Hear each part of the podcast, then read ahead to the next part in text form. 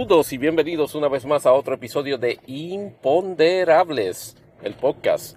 El podcast que sigue haciendo las preguntas incómodas, aunque estamos llegando ya a primavera, este, igualmente incómoda. Aunque estamos teniendo un, clima bastante, bastante agradable esta, esta época, estamos en 69. Y esas son las veces y más que se le agradece que escuchen este podcast a través de la, de, del servicio Anchor, que es de una compañía de Spotify. Y para preguntas y comentarios, siempre pueden comunicarse a la dirección de imponderables-podcast.yahoo.com. Y pues obviamente pueden conseguir a Imponderables Podcast en todas las redes sociales de Imponderables en esa super red de, de servicios. Por ejemplo, en Facebook, facebook.com eh, arroba Imponderables el podcast en Twitter, la cuenta de Imponderables en Twitter, arroba Impondepodcast.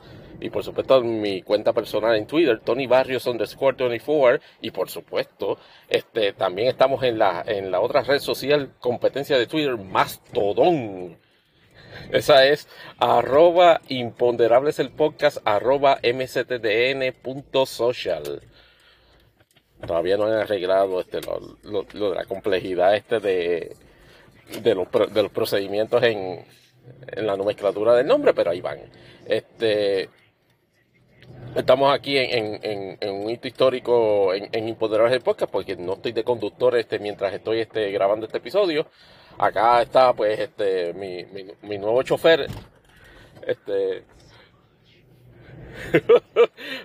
mi hijo Juan que está este, básicamente corriendo esos, asuntos en este momento mientras está acabando. Ah, y está proveyendo también background music por lo menos en par de, par de segmentos de este episodio. Así que es casi casi un feature en, el episodio. Saluda Juan para a propósito del episodio. Hola. Ah, ahí está.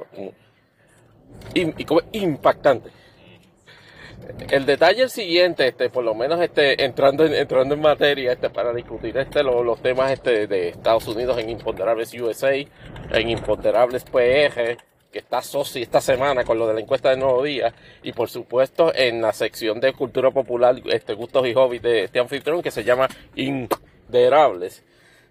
Yo voy a tener que trademark el, el elemento de pop en Imponderables, pero ah, ah, no, no hay mucho nada en, en cuanto a eso. Ahora, en Estados Unidos habíamos dejado eh, el asunto a, punto de comenzar el Super Bowl y básicamente lo,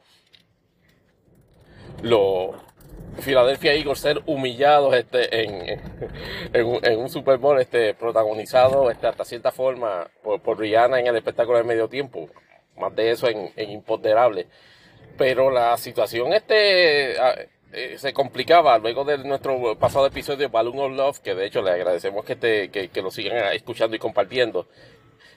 Y entonces este, la, situación es que se proliferó toda una serie de apariciones, no tan solo de globos, como habíamos dicho en el episodio anterior, y no tan solo uno, sino varios y aparentemente objetos mm, eh, que por, designación propia en el estudio de la, digamos así, de ese tipo de, disciplina científica, objetos voladores no identificados. Y empezó a desarrollarse en la, en la, en la discusión, en el flow de opinión pública en Estados Unidos, una especie de, de, histeria tipo eh, Mars Attacks, en el sentido de que eh, diversos, eh, diversas cabezas de opinión, particularmente nuevamente de la conservadora del complejo de Fox, Fox News, este Newsmax, empezaron a proyectar la idea de un caos relacionado a, las diferentes apariciones en cuanto a eso. Este, y, la, y, por supuesto proyectaban de forma inmediata la supuesta inacción de la administración Biden con respecto a eso, de que mira, ¿por qué no? Porque nos están atacando, nos están invadiendo los marcianos y ustedes no hacen nada en, ese contexto, este, incluyendo, incluyendo imputándole este, falta de diligencia en, en, incidentes, por ejemplo, en una de las apariciones de, esos globos en Canadá, este, el cual efectivamente este, pues, fue intervenido, este, interceptado este, por aviones de, me parece, del, ejército canadiense o del ejército de Estados Unidos. Eso no ha quedado claro porque las noticias tienen, tienen como tres variantes en cuanto a eso. Pero en, ese, en ese sentido, se, traba, se trabajó el asunto en el sentido, este, de, la, de la siguiente forma, o por lo menos si el detalle sí, o el imponderable más bien. La administración Biden este, trabajó esto de manera adecuada, al igual que la primera aparición del, del primer globo que A nosotros nos parece que sí, pero se le complicó con una, con una cosa que no se esperaba, pero que a medida que vayamos avanzando en segmentos de imponderables de Estados Unidos, se van a dar cuenta de que algo bien curioso. De la forma que se movió los elementos de opinión pública conservadora con respecto a esto, tomando en consideración la espectacular semana que tuvo Biden luego de que los llevó a la escuelita en el mensaje de estado, en el mensaje de Estado de la Unión y que básicamente les amarró espectacularmente las manos a no pedir, a no pedir como condición para incrementar el, el límite de deuda, efectivamente tocar este elemento del Seguro Social y Medicare, pues, pues aparentemente hay un movimiento concertado en, las en los diversos este, organigramas, si se le quiere llamar así, de opinión pública republicana, de cada crisis proyectar, proyectar un aura de incompetencia o, o digamos así, de dejadez en su solución a la administración. En este caso, el, señalamiento, el, señalamiento y, la, y el reproche durante como tres días corridos. Eh, ah, no. Este, ustedes no nos han notificado que, que cuántos son, que mira que si nos están, o sea, que este, que Jean Pierre, este, la, que Jean Pierre, la, la secretaria de, de, prensa, teniendo que enfrentar este, preguntas en el press de si nos estaban invadiendo los extraterrestres. Entonces, eso es algo que tú ves en películas a los presidentes y toda secretaria de prensa y Casablanca respondiendo eso, eso, esas preguntas en un contexto obviamente de, de, de, ciencia ficción o de, o de ficción como tal. Entonces tú ves, tú ves eso en el mundo real de 2023, un absurdo. ¿Qué es lo que se sabe de eso? De, de esos objetos, es el otro imponderable. Pues aparentemente es una combinación de eh, una combinación, cuando digo de ambos, es de objetos que no han podido ser identificados, pero objetos que sí son este, fácilmente identificables y que ciertamente pueden ser atribuibles a una campaña del gobierno de, China de efectivamente estar enviando esos, globos con el propósito de, oh, mira para allá, eso, eso ha creado un estado de alerta hasta en la cajetera. Anyway, ¿cómo no? ¿Cómo no? Entonces, el detalle, el detalle parece ser ¿Con qué otro elemento adicional pudiese estar este, combinándose?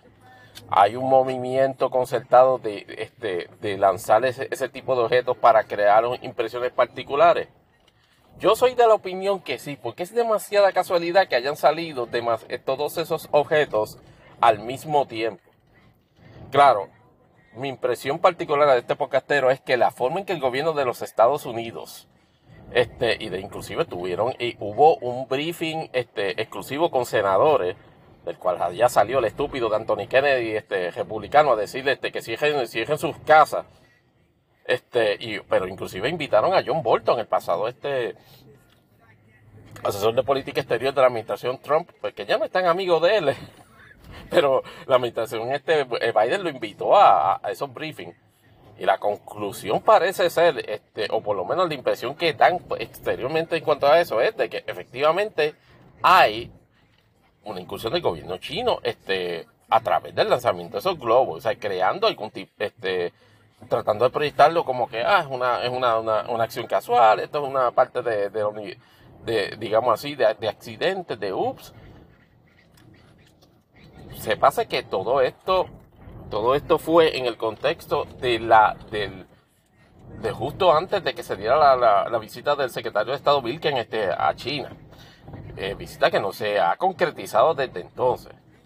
Y obviamente, este, como dijimos en el episodio anterior, este, hay ya recelo este, del gobierno chino en el sentido de que, de que, de que resienten de que ese, ese tipo de objetos identificados, o por lo menos a, forma, a modo de, admisión implícita, de que los Estados Unidos esté tumbando esos objetos. Yo, en, ese sentido, como discutíamos en el episodio anterior, no, güey, o sea, no, no, tienen, no tienen break para levantar ese asunto. Ahora, en términos de, de la discusión de cómo se va a desarrollar la relación, eh, este nuevo capítulo de la relación entre eh, Estados Unidos y China, es necesario que en un momento dado, inclusive, se vaya a tener que, reunir directamente Biden y Xi con respecto a si efectivamente eso, eso es así y si el gobierno de China está subvencionando este, ese tipo de incursiones y dejarle claro de que eso no se va a permitir, o por lo menos no se va a permitir este, su, su continuidad. Es decir, globo, globo que se ve invadiendo espacio aéreo de Estados Unidos, globo que va a ser que se va a tumbar.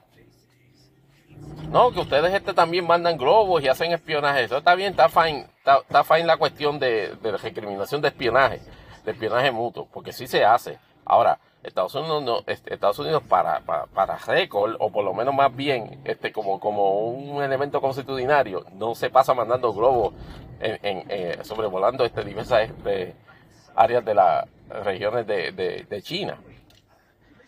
Y eso, y eso es lo que en, esencialmente este, pudiese estar haciendo la administración Biden como una forma de, de damage control de, este asunto.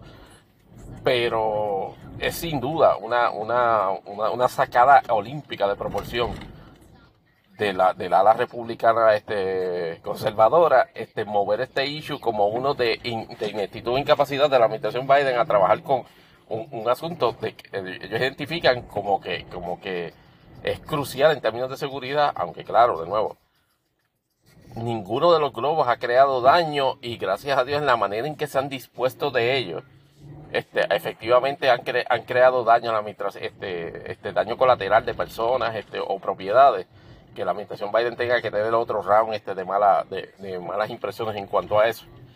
Dicho lo anterior, la cosa entonces se complica aún más. Y entonces aquí llegando a la última parte de este segmento es la, la ocurrencia de por lo menos tres incidentes de explosiones en territorios de Estados Unidos obviamente, este, la, la, primera que, impactó fue el, el, descarrilamiento este del, tren este, este, de la compañía Northern Suffolk en, en Ohio. E, este, que luego, que ese, ese tren este, efectivamente contenía tanques de, de elementos químicos altamente peligrosos este, que luego de una, de una planificación, o más bien de un assessment que hace el, gobierno del estado de Ohio, a través de su gobernador republicano, Mike DeWine, este, deciden este, efectivamente llevar a cabo una, una quema controlada del contenido de esos tanques. Y eso produce un espectacular este, nube de humo y obviamente de sustancias tóxicas en términos visuales, obviamente, al imponderable es decir, creó un, un elemento espectacular y, y, tenebroso en términos de, la comunidad de East Palestine en Ohio con respecto a pues, el accidente y la forma que se manejó y las especulaciones fundadas e infundadas, porque obviamente el, impacto a, fauna fue, fue descomunal. Estamos hablando de 3.500 este, pesos más o menos que, murieron este producto de eso. Hubo, contaminación de agua. En el manejo de la crisis a nivel estatal, aparentemente ocurrieron dos cosas. Uno, este, este, que el gobierno estatal decidió enteramente tomar control del asunto. Este, el, el, Departamento de Transportación, a través de su secretario y mediante su secretario Peter Buttigieg, este, había solicitado o ofrecido más bien este, ayuda. El gobierno estatal aparentemente se negó y pudiese entender por qué, porque aparentemente el, dueño de la de, de, de Northern es donante de, la campaña de él en, el estado de Ohio. Así que aparentemente la combinación de esos elementos produjo hasta cierto punto un, un, un, movimiento de esta noticia como que, como que lento, como en el trasfondo. Obviamente el Super Bowl y todo ese revuelo le, le ayudó efectivamente a cubrir un tanto la noticia, pero seguían los énfasis en el sentido del impacto ambiental que estaba ocurriendo y del que podía estar este, ocurrir. En ese sentido, nuevamente se desarrolla una, una dinámica de, de, tratar de proyectar que, que, que, Departamento de Transportación, este federal, este Buttigieg y, la administración Biden no habían este, no, no eran, no eran capaces de manejar el asunto, inclusive atribuyéndole en los círculos de opinión este, republicana culpa o responsabilidad por ese asunto. Después empezaron a hacerse las aclaraciones, particularmente por la especulación este de, la, de la posibilidad de daño permanente al, al, ecosistema. El gobernador de Ohio tuvo que hacer una conferencia de prensa y tuvo que admitir efectivamente que ellos fueron los que intervinieron en el elemento de rescate este, y, y, de, y de, controlar, y de controlar el área, de ordenar la evacuación de todo el mundo en, el área en el área del pueblo y después este luego de varios este días este llevando a cabo estudios este sobre residuos este de contaminación ambiental entendieron que por lo menos preliminarmente podía este, la población del, del pueblo volver a, a, su, a, sus casas. Claro, hay, hay una bien este, fundada preocupación, tan, no tan solo en la comunidad, sino inclusive este, a nivel este, nacional, del impacto que el ecosistema pudiese tener, este acceso al, al, al agua, los contaminantes que tuvieron que ser quemados. Y afortunadamente en eso hay que reconocerlo, que, la, que el gobierno de Ohio trabajó esto de manera, de manera competente, porque peor hubiese sido que hubiesen explotado la, eh, la combinación de, de, esos, de, esos, de esos químicos efectivamente pudo haber creado una, una catástrofe en términos de, eh, términos de básicamente todo el país. El haber este quemado de forma controlada, eso parece ser haber sido una, forma adecuada de, bregar con, la crisis. Ahora, el origen sigue, sigue estando en, en, en cuestión y ciertamente este, ha habido un, un, un, pulso político en cuanto a eso por un lado, efectivamente, hay quienes especulan de que esto pudiese ser respuesta a la protesta por el hecho este de que, y en esto lo hemos trabajado en este, en este podcast, de que las uniones obreras ferroviarias le fue impuesto los acuerdos pre, preliminares que se habían aprobado, que se habían aprobado en principio durante el fin de, durante el fin de año y que luego varias de las uniones votaron en contra de esa, de, de la adopción de esos acuerdos. Sin embargo, a través de, legislación federal, de ley federal, el gobierno de los Estados Unidos, al igual que hace con los controladores aéreos, lo obligó a adoptar precisamente esos acuerdos. Y hay, hay, un elemento de especulación de que efectivamente esto puede ser un acto como de sabotaje. Este, piense, piense algo así como el Lautier en, en, en los 70-80, pero yo no creo que ese sea el caso. Imponderable si se entiende que esto es un ataque de, este, de, de uniones ferroviarias, a mí no me parece porque sería altamente contraproducente a sus propios intereses. Porque estamos hablando, eh, y por lo menos históricamente siempre ha sido así. Y en este caso, si se llega a demostrar un vínculo de esas uniones, de que este acto fue de sabotaje, pues sería una situación incómoda y en contra de sus intereses. Lo que en términos técnicos se ha identificado que pasó fue una falla en sistemas de freno de uno de los carros que provocó precisamente el descarrilamiento. Y ahí este, este, los demócratas este, aprovecharon un flanco de ataque porque aparentemente durante el término este, de, la, de, de la Secretaría de Transportación bajo su administración, la esposa de, del, de, del senador Mitch McConnell, creo que se llama Michelle Cho, este, aparentemente se, se estableció o, se derogó un reglamento con respecto a la imposición de, ese, de cierto tipo de frenos en ese tipo de carros de trenes que hubiese de ordinario quizás controlado mejor la situación este, en cuanto a la evitar que hubiese ocurrido accidente. Y entonces ahí, ahí va la candelita politiquera de los, de los demócratas hacia, hacia la administración Trump. Es obviamente como un counter push en el sentido de establecer de que esto fue culpa de la administración Biden. Pero el asunto no queda ahí porque por lo menos este eh, grabado, mientras estamos grabando este episodio, el día de ayer en Michigan, Estado Demócrata, se, reportó también este, la ocurrencia de otro descarrilamiento de tren, casualmente este, con, con, con sustancias tóxicas encargado en, en, uno o varios de sus carros. Aparentemente este no ha sido, no, no, no ha sido tan catastrófico, por lo menos en, en el manejo de la, en el manejo de su crisis. Pero no tan solo eso. En, un área, en un área que me toca cerca, en Poinciana, Florida, en una fábrica este de, en, un nursery de planta, ocurrió un descomunal fuego, en el cual básicamente este, arrasó miles de acres de la facilidad donde, aparte de fertilizantes, también estaban este, ciertos plásticos para, para, para las plantas. Y en cada una de esas instancias, nice bike, este, efectivamente, este, ahí había planteamientos de, ah, pero, pero, pero, ¿qué está haciendo la administración Biden? Nos están atacando. Mi percepción, por lo menos así a, a, a, dos centavos, a la contestación es imponderable de que pudiesen establecer todos estos eventos. Oh my God. Y después en dirección contraria. A veces, a veces la basura viene así. Este. el detalle es que, el, detalle es que pudiese ser esto un patrón de concertado de ataques de, o de terrorismo doméstico o de, o de, o de crear deliberadamente desestabilización doméstica este, para hacer quedar mal a la administración sobre la forma y manera que trabaja eso. es altamente probable, particularmente con la, con, con, la aparición de ese segundo evento de descarrilamiento de trenes en, en Detroit. Bueno, pues no sé si fue en Detroit, pero fue, fue, obviamente fue en Michigan. Y obviamente el, el fuego en la planta, en, el fuego en el nursery de plantas en Poisiana. Obviamente cada accidente se, se, se investiga, se investiga este, individualmente y se pudiesen llegar a conclusiones sobre eso. Obviamente la aparición de esos dos incidentes de descarrilamiento de trenes, que de hecho sea de paso, es algo que pasa este, común en la industria, este, varias, muchas veces en el año. Que sean de, de, sustancias químicas altamente peligrosas en términos de impacto ambiental en menos de 10 días es lo que está sospechoso.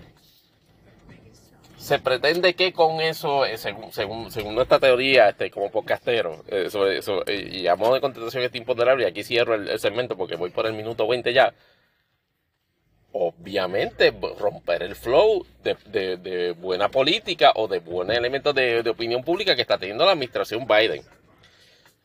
Proyectar este, una, situación empujar una narrativa de que hay una vulnerabilidad en términos de seguridad doméstica y que de que es atribuible o en parte o en su totalidad a la incompetencia de la administración Biden para trabajar con eso, habiendo, habiéndose permitido las diversas crisis que este, en forma sucesiva, la aparición de los objetos no identificados, la aparición del globo chino, las explosiones, este, eh, eh, los descarrilamientos de tren y las explosiones. O sea, es es un eh, es demasiada casedad. Obviamente, es un stretch decir que todo está, está relacionado, pero fíjense y examinen por lo menos la ocurrencia de esos dos descalibramientos de trenes y no se sorprenda si de aquí a dos o tres meses efectivamente se señala algún tipo de relación en términos de mano criminal en ambos eventos. Con eso cierro segmento 1 y a la vuelta seguimos en Imponderables USA, que esperamos cuadrarlo en, el siguiente segmento, porque tenemos que hablar de, de todas las cosas buenas que le ha pasado a Trump, incluyendo el informe parcial del gran jurado sobre la investigación de fraude electoral en Florida, el lanzamiento de, de Nikki Haley a la candidatura a la, presidencia de Estados Unidos, y obviamente ese, ese, ese, ese desazón que el DOJ decidió no radicarle cargos a Matt Gates Uf, seguimos a la vuelta.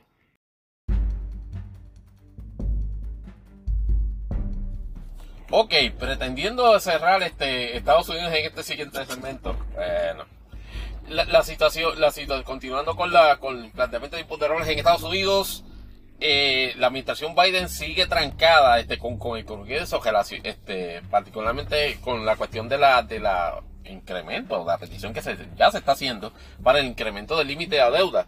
En eso debemos dar claro ya de que Yellen, este, la directora de la, la, secretaria del Departamento de Tesoro, ya dijo, mire, este, entre julio y septiembre más vale que se haya incrementado el límite de la deuda o si no vamos a caer en default.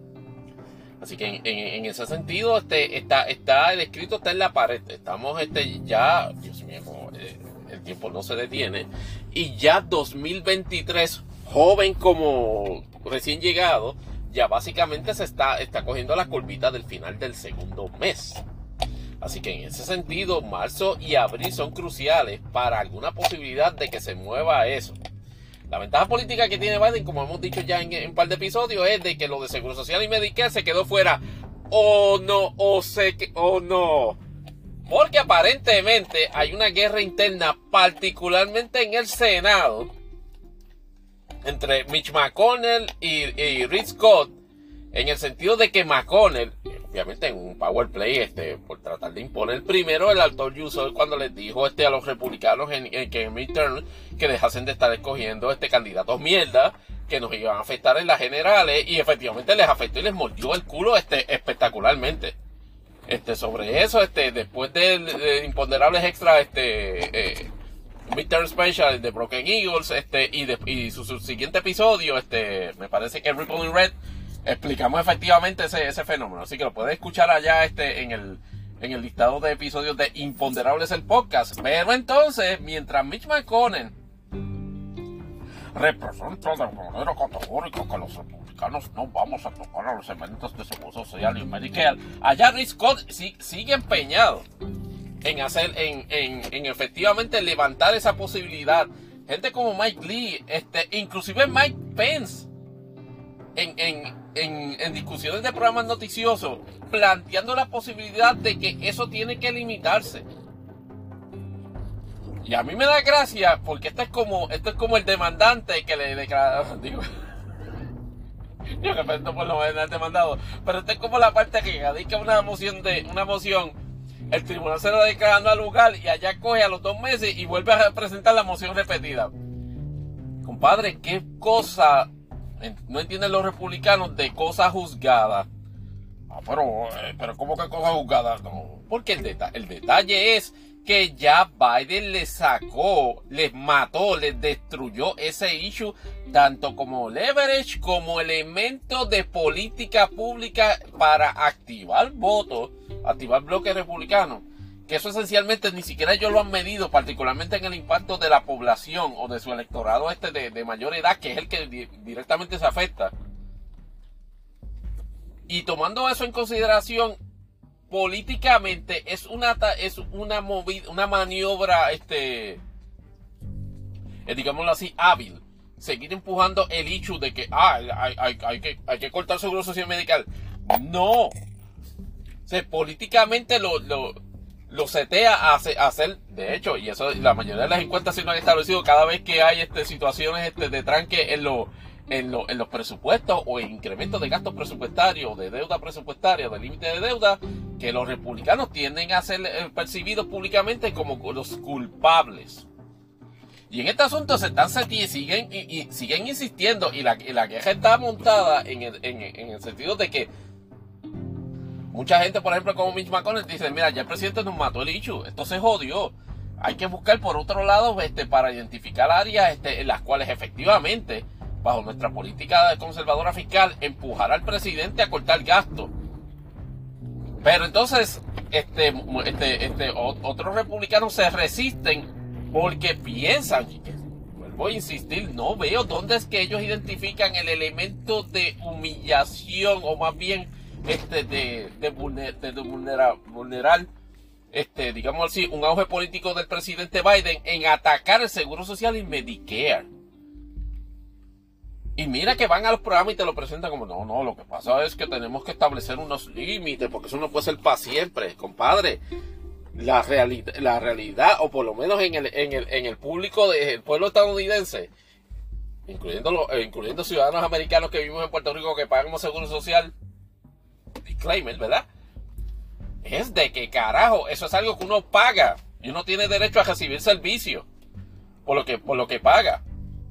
Y sí, y se reconoce el principio de que, de que, de que la ley del Seguro Social hace ajustes a, los incrementos de pago de beneficio a medida que las condiciones económicas, el costo de la vida o el poder adquisitivo del dólar va variando.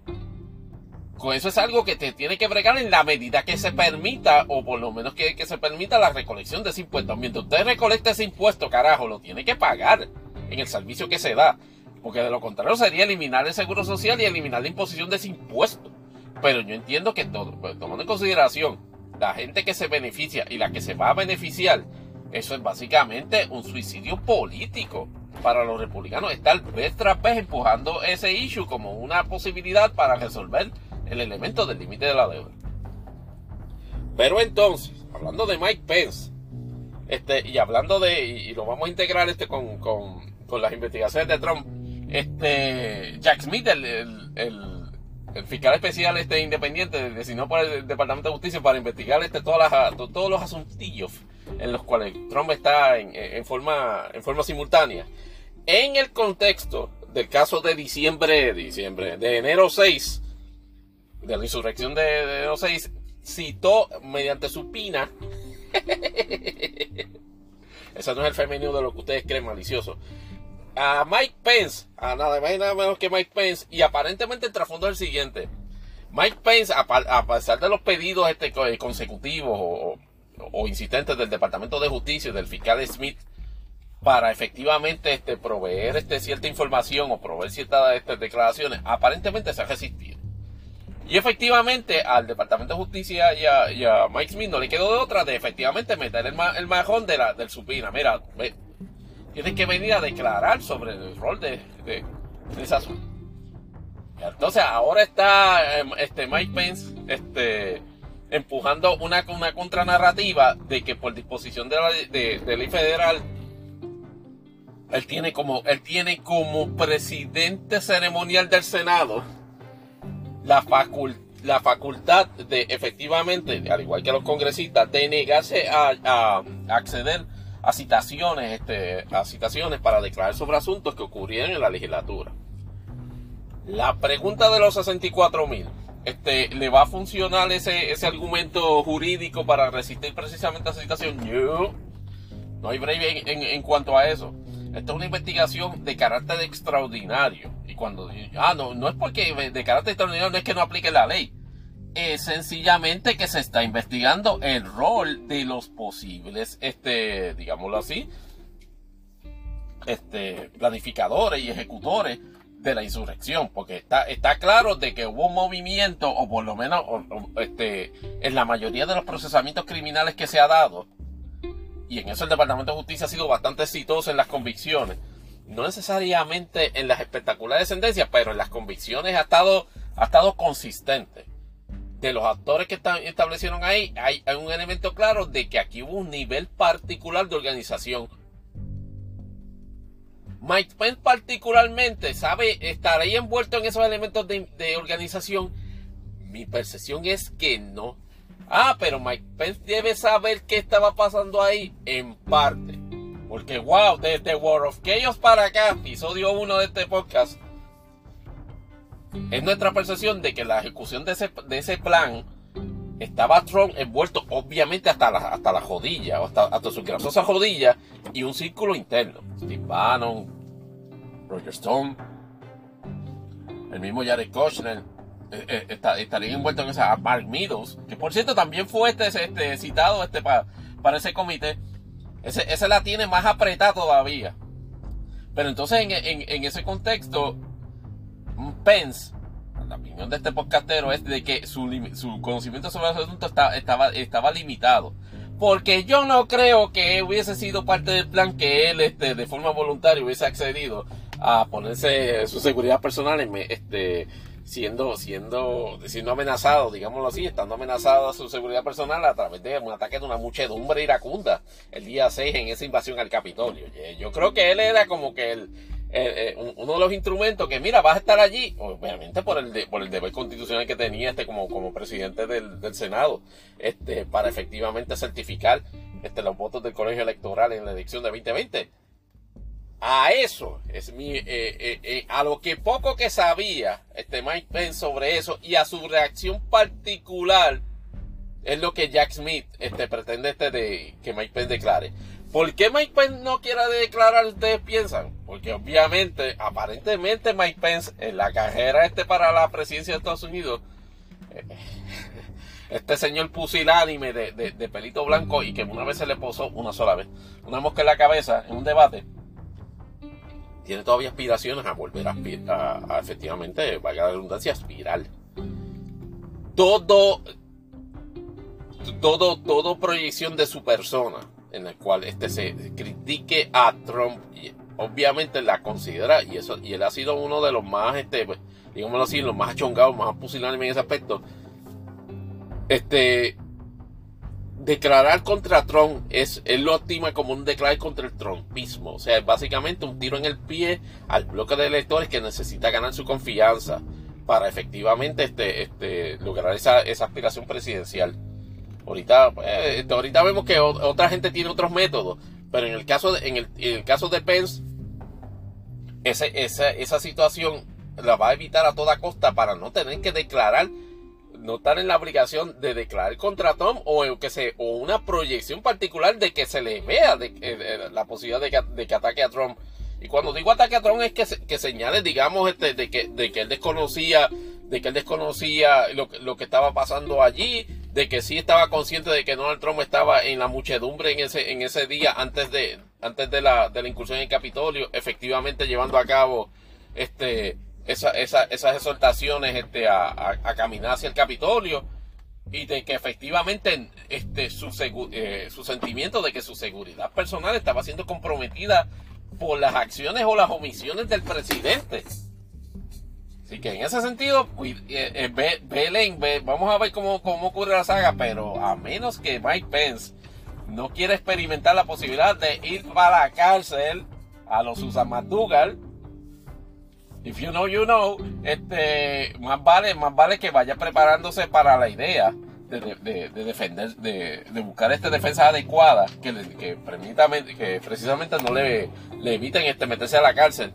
Porque si Jack Smith este, este, este, percibe de que no se está cumpliendo con la citación, va para tribunal. En esa dirección.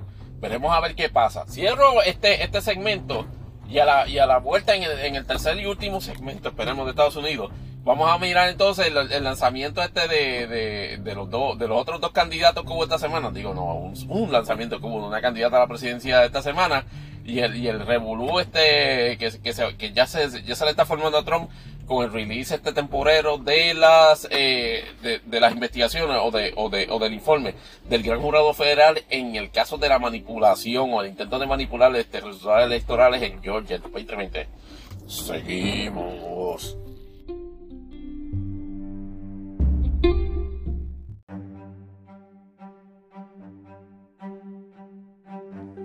Bueno, ahora sí vamos a cerrar el, segmento de Estados Unidos de Imponderables, el podcast, como llamamos acá, Imponderables USA.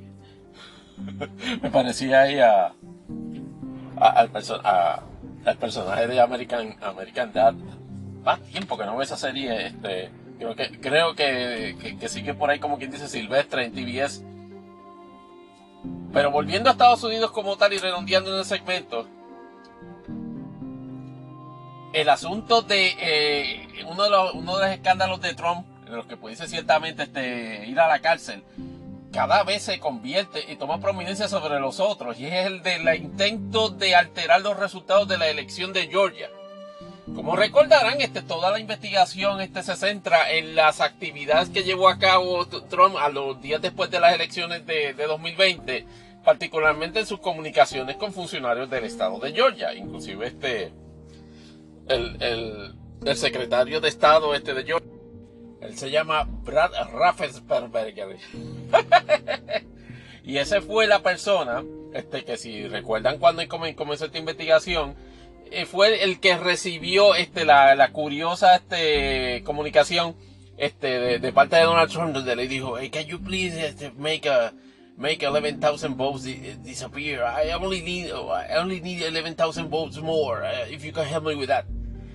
El asunto, y pues, recapitulando eh, a varios episodios de Imponderables el podcast en The Nutshell, la base de la, la base de la, de la criminalidad en, en toda esa gestión es que básicamente fue una, una, acción concertada, intencional y criminalmente intencional de Donald Trump directamente eh, a través de sus comunicaciones tratando de influenciar en oficiales eh, públicos del estado de Georgia para alterar el resultado de las elecciones de Georgia, de tal forma que él saliera favorecido versus Joe Biden y él ganar los, los, delegados de ese estado para, para el colegio electoral.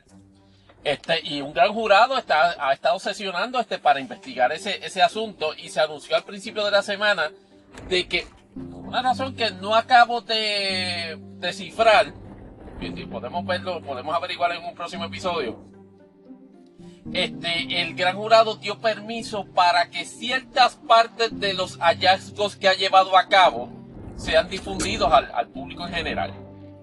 No es que no es que no es que es un informe este para determinar si se cometieron delitos o no, ni, ni mucho menos una, una acusación este, solicitada este, por los fiscales federales que están trabajando el asunto. Y ayer me parece, o al momento de 24 horas antes de nosotros estar grabando este episodio, establecieron el release de esa información. Y en, y en términos este sucinto, a la pregunta de qué tan detrimental es para Trump, este informe es bastante detrimental, aunque no es lo cataclísmico que él se pudo haber imaginado al principio de la semana. Sencillamente establece, por lo menos el gran jurado dice que todos los claims relacionados, todas las reclamaciones de posible fraude en la elección de, Florida, mírame a mí, de Georgia, que dieron que, que estaban envueltos también en la controversia, se ha determinado de que no hay, de que no hay tal fraude. O sea, que por lo menos no se pudo probar con la, con la evidencia que el gran jurado recibió de que hubiese habido algún tipo de fraude en la en el, proceso electoral en Georgia. Bajo esa misma premisa, este, el gran jurado, sin mencionar nombres, dice que, par que, que algunos testigos, que hay la posibilidad de que algunos testigos que fueron llamados a declarar ante su presencia pudieron haberle mentido.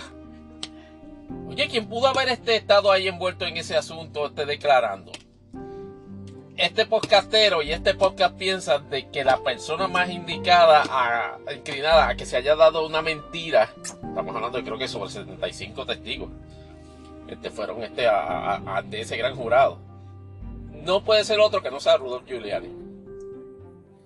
Con toda probabilidad es Rudolf Giuliani, porque Rudolf Giuliani estaba, era parte de la maquinaria de manipulación este, de información y de medios que Trump antes, durante y después de las elecciones mantenía. Recordarán inclusive, recordarán inclusive que, que, que, Mike Pence, este Mike Pence, mira a mí que Rudolph Giuliani, que una caída tan estrepitosa en su, en su, en su gloria no, ha tenido otro personaje jamás en la historia. Estamos hablando de el alcalde del mundo, luego de los ataques a, de la Torre Gemela de Nueva York, y se ha convertido esencialmente en un asme este, un mampriolo, pero de lo más vulgar en la política y parece que también se va a convertir en un criminal este electoral. Que, pudo haberse dado, que puede dar, por lo menos en mi opinión, de lo, de, lo que, de, lo que se, de lo que se ha visto en este caso y de los testigos que declararon y de lo que él ha estado consistentemente estableciendo, de que evidentemente se estaban buscando avenidas por donde forzar un cambio en, en diversos escenarios electorales. Y obviamente los 60 este, eh, pleitos legales que llevaron a cabo impugnando diversos niveles de, resultados electorales en todo Estados Unidos es prueba de ello de parte del plan. Y obviamente otra forma de, lograr ese propósito era esencialmente este, a fuerza bruta, mediante manipulación, eh, soborno político o, cualquier otro tipo de, de, artimaña de persuasión este, contra funcionarios a los cuales ellos entendiesen que tenían acceso. Georgia, por ser un estado republicano, o por lo menos así lo entendían, y me, y me, parece que en ese sentido, este, eh, considerando que todavía el gobernador es republicano, y en ese, en ese escenario se pensaba en aquel momento de que efectivamente la gente de Trump por lo menos pensaba de que era una avenida, este, vamos, este, posible para explorar este de mirar resultados electorales, y allá van con la descomunal imprudencia de que obviamente con el propósito de aplicar el mayor grado de presión de la manera más rápida posible, me parece que se entiende que era mejor que Donald Trump directamente interviniese. Ahí está jodido porque entonces ahí, está, ahí, ahí, lo cogieron en las grabaciones telefónicas. Y el que, y el que el gran jurado le haya preguntado sobre lo que Donald Trump conversó ahí, no necesariamente lo confrontarlo con, con la grabación pero le, tienen que haber hecho preguntas, por ejemplo, a Giuliani de dónde, qué sabía él y dónde estaba él cuando Donald Trump estaba haciendo esas llamadas. Y yo estoy seguro que, esa, que Giuliani participó en ese proceso y estoy casi seguro que Giuliani le mintió al gran jurado sobre si conocía de, de ese evento su cercanía física a Donald Trump cuando estaba haciendo ese evento y todo el seguimiento a posteriori sobre si se iban a lograr los propósitos del evento de comunicarse con el secretario de Estado para tratar de alterar los resultados de la votación en Georgia. Obviamente la buena noticia para Trump dentro de la hecatombe es que obviamente la información que ha sido divulgada parcialmente no establece un, eh, elementos ni de cargos particulares a nadie, ni mucho menos un rol específico de nadie. Eso vendrá después. Y, me, y ante el imponderable es decir, vienen acusaciones federales por este caso, no tenga la menor duda, porque ya por lo menos en la parte de perjurio, ya el gran jurado le tiene las clavijas puestas, aparte de gente ahí, que ya, por lo menos este podcast entiende que es Giuliani, pero no, no descarto que sean otros testigos más. Y en cuanto a lo del fraude, me parece altamente probable que bajen, que bajen, que bajen acusaciones contra Donald Trump. Precisamente por ese asunto. Ahora, ustedes se acuerdan algo de que era altamente probable y se acaba de caer para beneplácito de la asquerosísima señoría de, del aludido. Matt Gates, ese cabrón, eh, eh, este representante del Distrito 1 de Florida, que había sido, que, que se insinuaba con bastante este, insistencia y sustancia su rol en, la, actividad de transportar menores de edad mediante avión para viajando con, con ellas o con ella y sosteniendo relaciones sexuales, obviamente bajo el entendido de que eran menores de edad, situación por la cual Joel Greenberg, este, que era el tax collector, me parece un tax collector este, en, Florida, fue acusado fue postergada su este, se declaró culpable y fue postergada su, su, acusación este su lectura de sentencia ante eh, la, posibilidad de que pudiese aportar prueba adicional para vincular a otras personas y la especulación consistente y persistente era de que Matt Gaetz, que era parte de su círculo de íntimo de amigos era la persona que estaba ahí con él transportando a esas muchachas menores de edad para tener relaciones sexuales con ellas básicamente con ella. Y básicamente una, una, una actividad que lo, hacía, que lo hacía a sabiendas. En el caso de Greenberg, Greenberg se declara culpable. Pues resulta que el Departamento de Justicia acaba de anunciar de que efectivamente luego de casi año y medio, un poquito menos, de investigación sobre ese asunto, decidió, y de hecho publicarlo, la determinación de no proceder en una investigación criminal contra Matt Gates. Y obviamente, este, en, términos políticos, por más que, por más que, por más que odie decirlo, pero es, una victoria política para Mike Gates. Porque después de estar todo ese tiempo con la especulación de que le van a radicar cargo, resulta que el Departamento de Justicia decide no radicarle cargo. Es, una victoria política para él. Ah, que no, que no nos guste porque sabemos que evidentemente sí tiene que haber estado envuelto en el asunto. Esos son otros 20 pesos. Pero ¿qué es lo que motivó al, Departamento de Justicia a hacer esa determinación? Aparentemente la insuficiencia de pruebas. Yo decía, pero ven acá, pero si, pero si Greenberg este, básicamente levantó las manos y les dijo, mira, aquí está, aquí está, aquí está el red meat de, la vinculación con, con, con Si él estaba allí, en el, el pana que estábamos este, pasándola bien, llevándonos nenas este para en avión, tú sabes, para pasarla bien. Aparentemente, en varios altos y fuentes noticiosos que he leído, aparentemente el problema está en dos elementos de credibilidad de dos sets de testigos. Y uno de ellos es Greenberg. Aparentemente Greenberg tiene historial de cuando hace esas, esas cositas, vincular a otra gente en, términos de, testimonio, claro.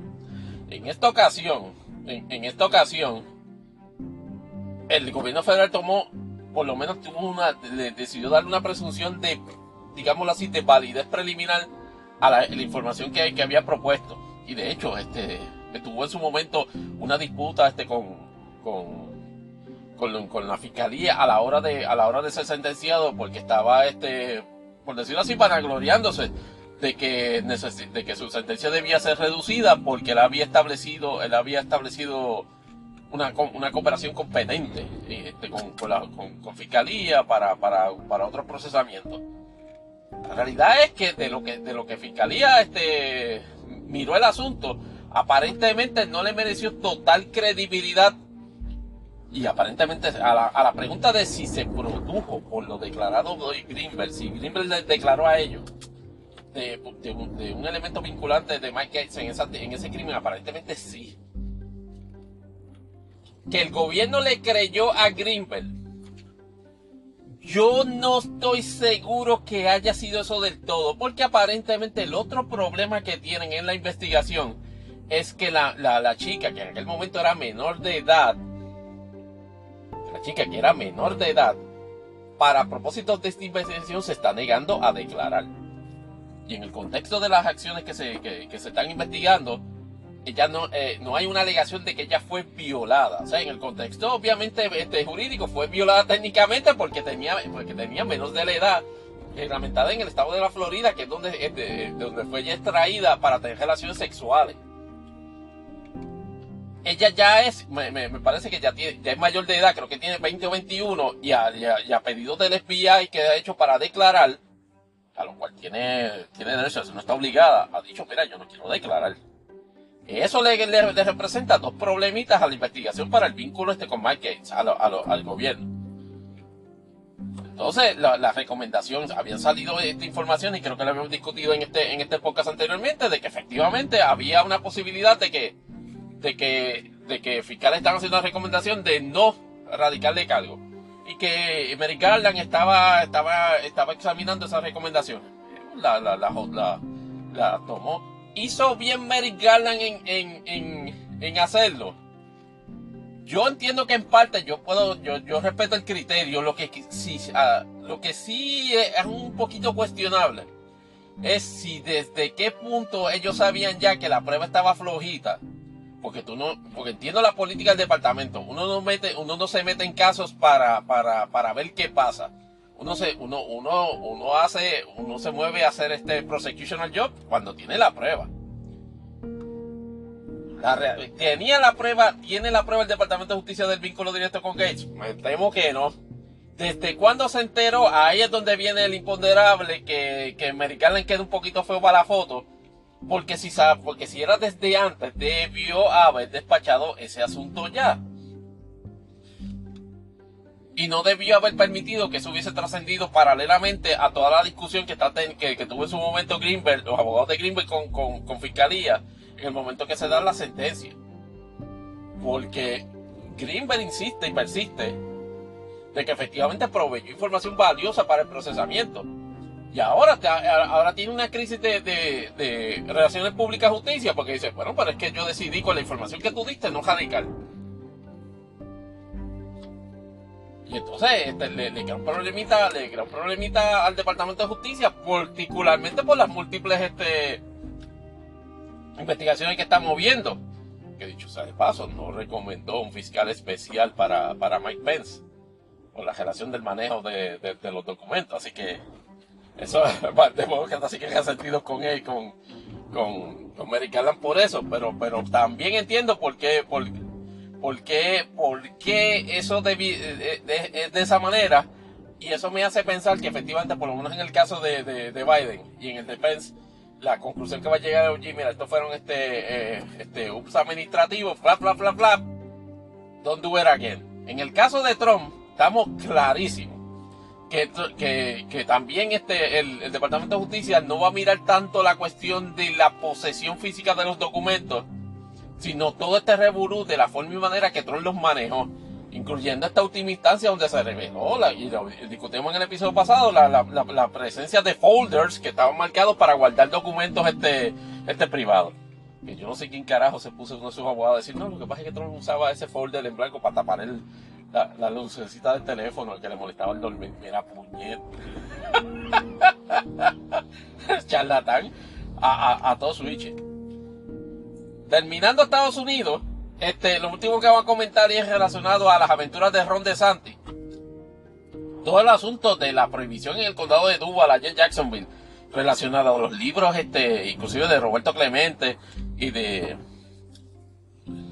este y, otros autores y otros autores o otros personajes este, este con convivencias de discriminación racial me ha- yo me he quedado patidifuso.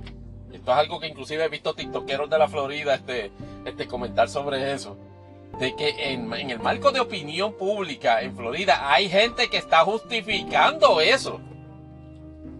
Noto, sin embargo, ante la pregunta de si Ron DeSantis no está temerario en esa proyección o está, digámoslo así, indiferente a la posibilidad de evitar una confrontación con, el, con, con la comunidad boricua en Florida, por la forma y manera que se, de que se dio eso, debo decir por un lado que aunque no le ha dado mucho color al asunto, parece que por diseño, Ron DeSantis evita a toda costa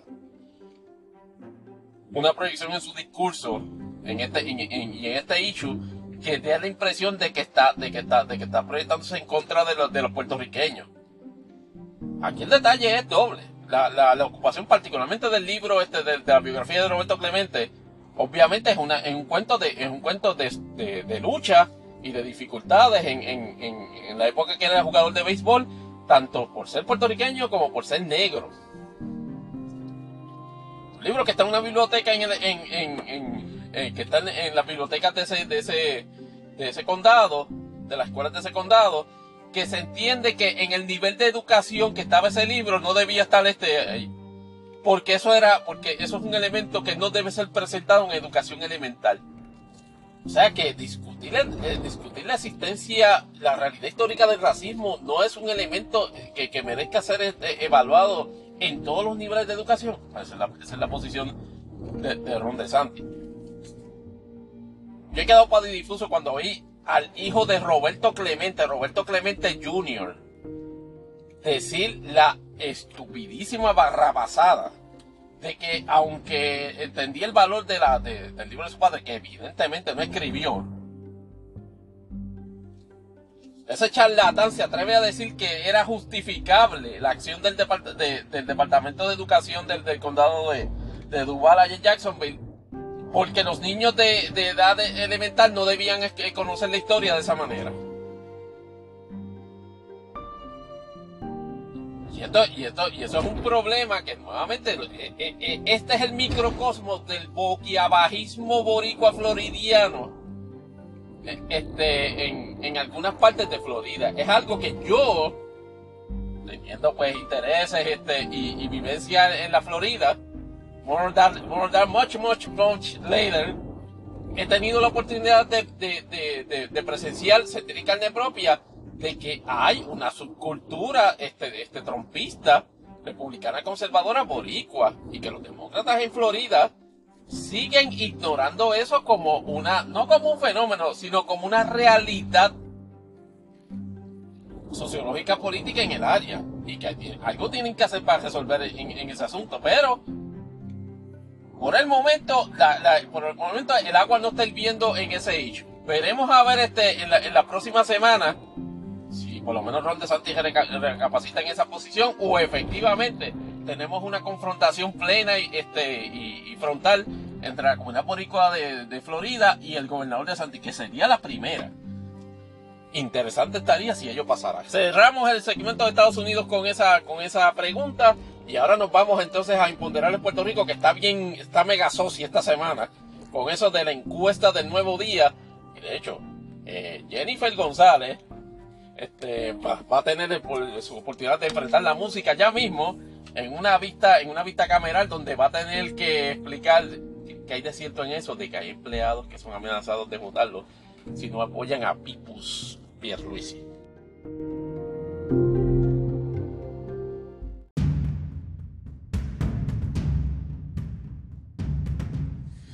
Bueno, eh, eh, esto, esto es algo que normalmente no pasa en Imponderables el podcast, pero siempre hay una primera vez. El segmento de Imponderables PR se nos ha borrado la grabación, así que tenemos que empezarlo como quien dice de nuevo. Por lo menos no se fue todo el podcast.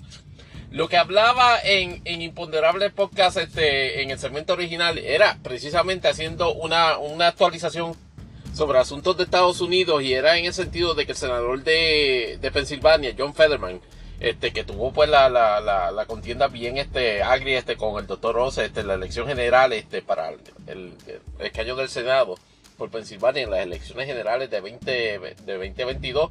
Digo, sí, y entonces prevaleció este de, de manera bastante, bastante convincente, aunque la campaña estuvo bastante fuerte, incluyendo cuestionamientos sobre la adecuacidad de Federman que era este pues, vi- vi- vicegobernador este durante durante varios cuatrenios pero entonces tuvo una complicación de salud este con un ataque cardíaco este eh, fuerte que le dio este mientras estaba en campaña y paralizó los procedimientos de campaña este por varias semanas y fue un punto de ataque este pues de la oposición política republicana en el sentido de que físicamente no estaba capacitado para ejercer sus funciones. Pues lo and behold se ha, se ha formado un, un tirijala político porque el, el senador ah, se, se ha, como quien dice, autoadmitido, ha, ha buscado este ayuda este, en, en- un hospital, no me parece que es naturaleza psiquiátrica, en el estado de Pensilvania, con el propósito de tratarse lo que parece ser, y esto oficialmente es lo que los, los medios noticios establecen, un cuadro este de depresión mayor.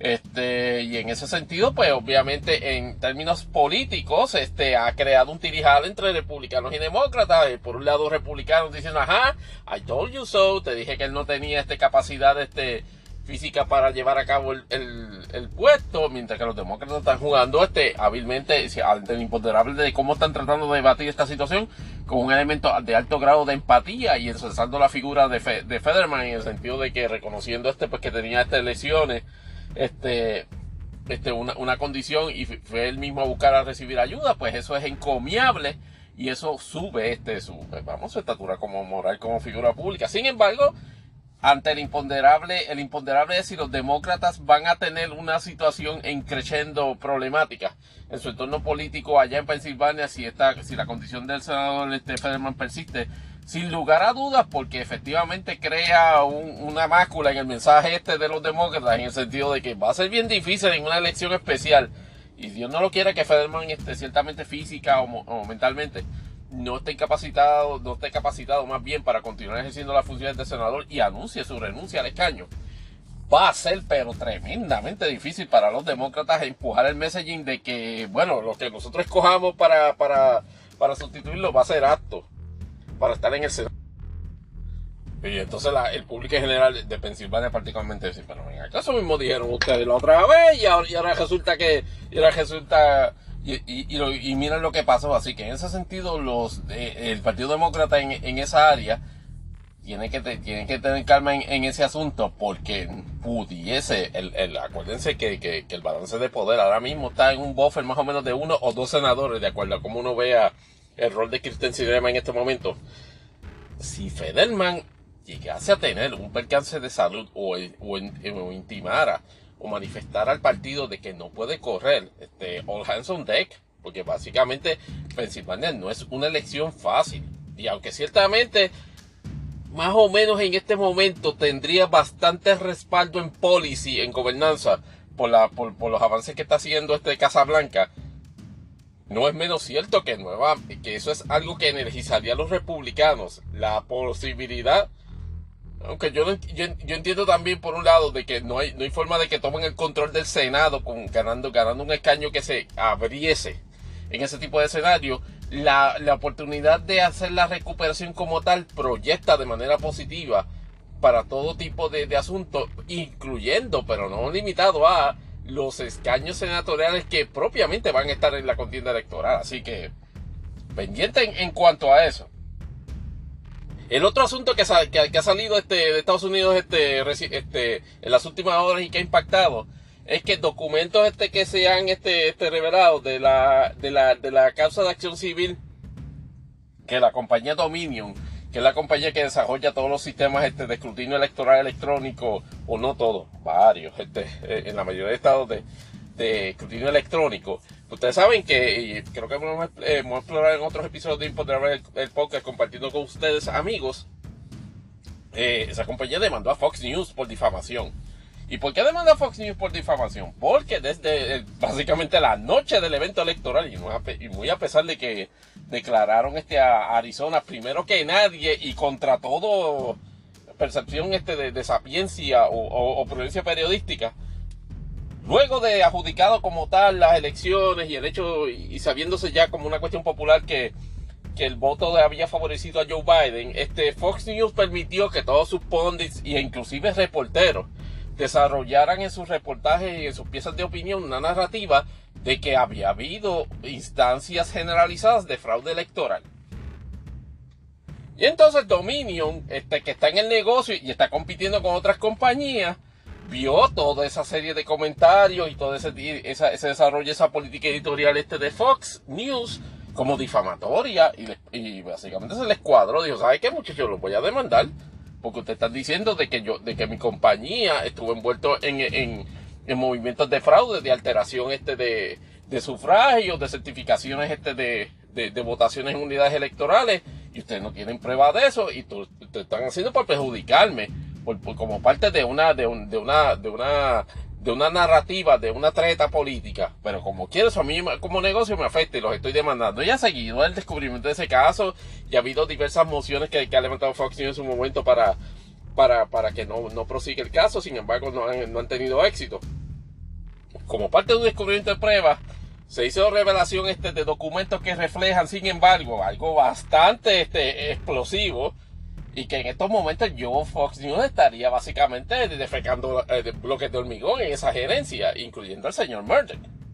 Pues resulta que Dominion ya en el descubrimiento de prueba tuvo información de que todos, los, la gran mayoría de los pundits, este, han, han dejado en récord expresiones desde al principio que ocurrió las elecciones de no adjudicarle bajo ninguna circunstancia credibilidad a todas esas teorías locas de, Donald Trump de que efectivamente había mediado fraude electoral e inclusive expresiones a blip de, de, burla a esa, esa postura de Donald Trump. Pero aparentemente eh, ah, eso contrasta con, con, acciones concertadas de la mesa editorial de Fox News, en las cuales instaba a todos los pundits del, network y a los periodistas que tienen piezas de opinión en el network a efectivamente empujar la narrativa de la fraude electoral. Si ese descubrimiento trasciende y llega un momento en que efectivamente se convierte en prueba para pasar el juicio, el imponderable aquí es de si se murió Fox News. Mi percepción es que se murió se murió pero muerto por la pechuga, pero pero pero de, eh, forma espectacular. Yo te decía, Tony, pero ¿por qué tú dices eso? Si básicamente un, medio de prensa ellos no le van a poder probar, este, ellos tienen derecho a tener una línea objetiva. Tienen derecho a tener una línea objetiva. Pero acuérdense que el derecho a la expresión y el derecho a la prensa, aún con lo marcadamente amplios que son y en el reconocimiento eh, constitucional, tanto en, obviamente por la propia letra de la ley, por la interpretación judicial, siguen no siendo derecho absoluto. Por eso existe, por eso existe el cargo de difamación reconocido en varias jurisdicciones de los Estados Unidos, este, donde se reconoce a nivel civil que tú, en el ejercicio de tu derecho de expresión, incluyendo el derecho a la libertad de prensa, puedes difamar a alguien, en este caso una corporación. Y la prueba que aparentemente tiene Dominion es de que efectivamente los talentos del network, y respectivamente si creían o no lo contrario, obedecieron una orden institucional editorial de Fox News de efectivamente empujar la narrativa de que existía fraude electoral. Y no, y no ha habido prueba en ninguna, en ninguna instancia de efectivamente que haya eso. Vamos a ver cómo progresa este asunto a medida que se vaya acercando la posibilidad de celebrar un juicio en su fondo. Hay gente que yo he compartido en redes que me dicen, mira, no, este, yo no creo que, que, que Dominion venga a destruir económicamente a Fox News este, porque efectivamente lo que sería mandar un mensaje. Yo digo, bueno, eso, eso, eso, está, eso está por verse, porque en otras instancias, por ejemplo, en el caso de, en el caso de CNN, cuando, y Washington Post, cuando eh, habló de aquel chamaco que, que se me olvida el nombre, el puberto ese que, que tuvo la confrontación con el señor indio en, en, una manifestación que le dieron a entender de que él había estado, había sido el agresor y había tenido una confrontación directa y por algunos epítetos que le lanzaron al chamaco en ese momento siendo menor de edad, pues este, varios de esos este, elementos de prensa eh, transaron con él, lo cual yo necesariamente no hubiese hecho, este, pero efectivamente se dio en el contexto de un cálculo de riesgo. En el caso de Fox News, yo entiendo que con la información que acaba de salir el día de hoy, debería efectivamente hacer un cálculo igualmente, este, digámoslo así, este, preocupando, preocupado por, con relación a eso y ver qué hace para efectivamente evitar una, un juicio o inclusive una determinación judicial este sumaria en la cual se le adjudique este, un billones de dólares en, en daño a, a, a, favor de Dominion por la forma y manera que Fox ha estado cubriendo ese, ese evento y la vinculación y, las, y las vinculaciones este, difamatorias que alega Dominio y creo que está en posición de probárselas que efectivamente ha hecho, Fox News. Cerrando el panel del asunto de Puerto Rico, eh, de Estados Unidos. Con eso, vamos entonces a Imponderable Puerto Rico. Y a Imponderable Puerto Rico es la grabación original y en esta también tenemos que hablar de la cuestión de la, de la encuesta del nuevo día. Y en la encuesta del nuevo día, que fue algo que estaba básicamente tratando de, parece ser que la gente de, de Pierluisi, de Fortaleza, por alguna razón anticipaba que venían malas noticias y hemos notado un comportamiento medio extraño de, Fortaleza y de los funcionarios de Fortaleza en el sentido de básicamente se han vuelto una especie de vitrola este, de anuncios, este, de, ensalzamiento y reiteración este, de logros.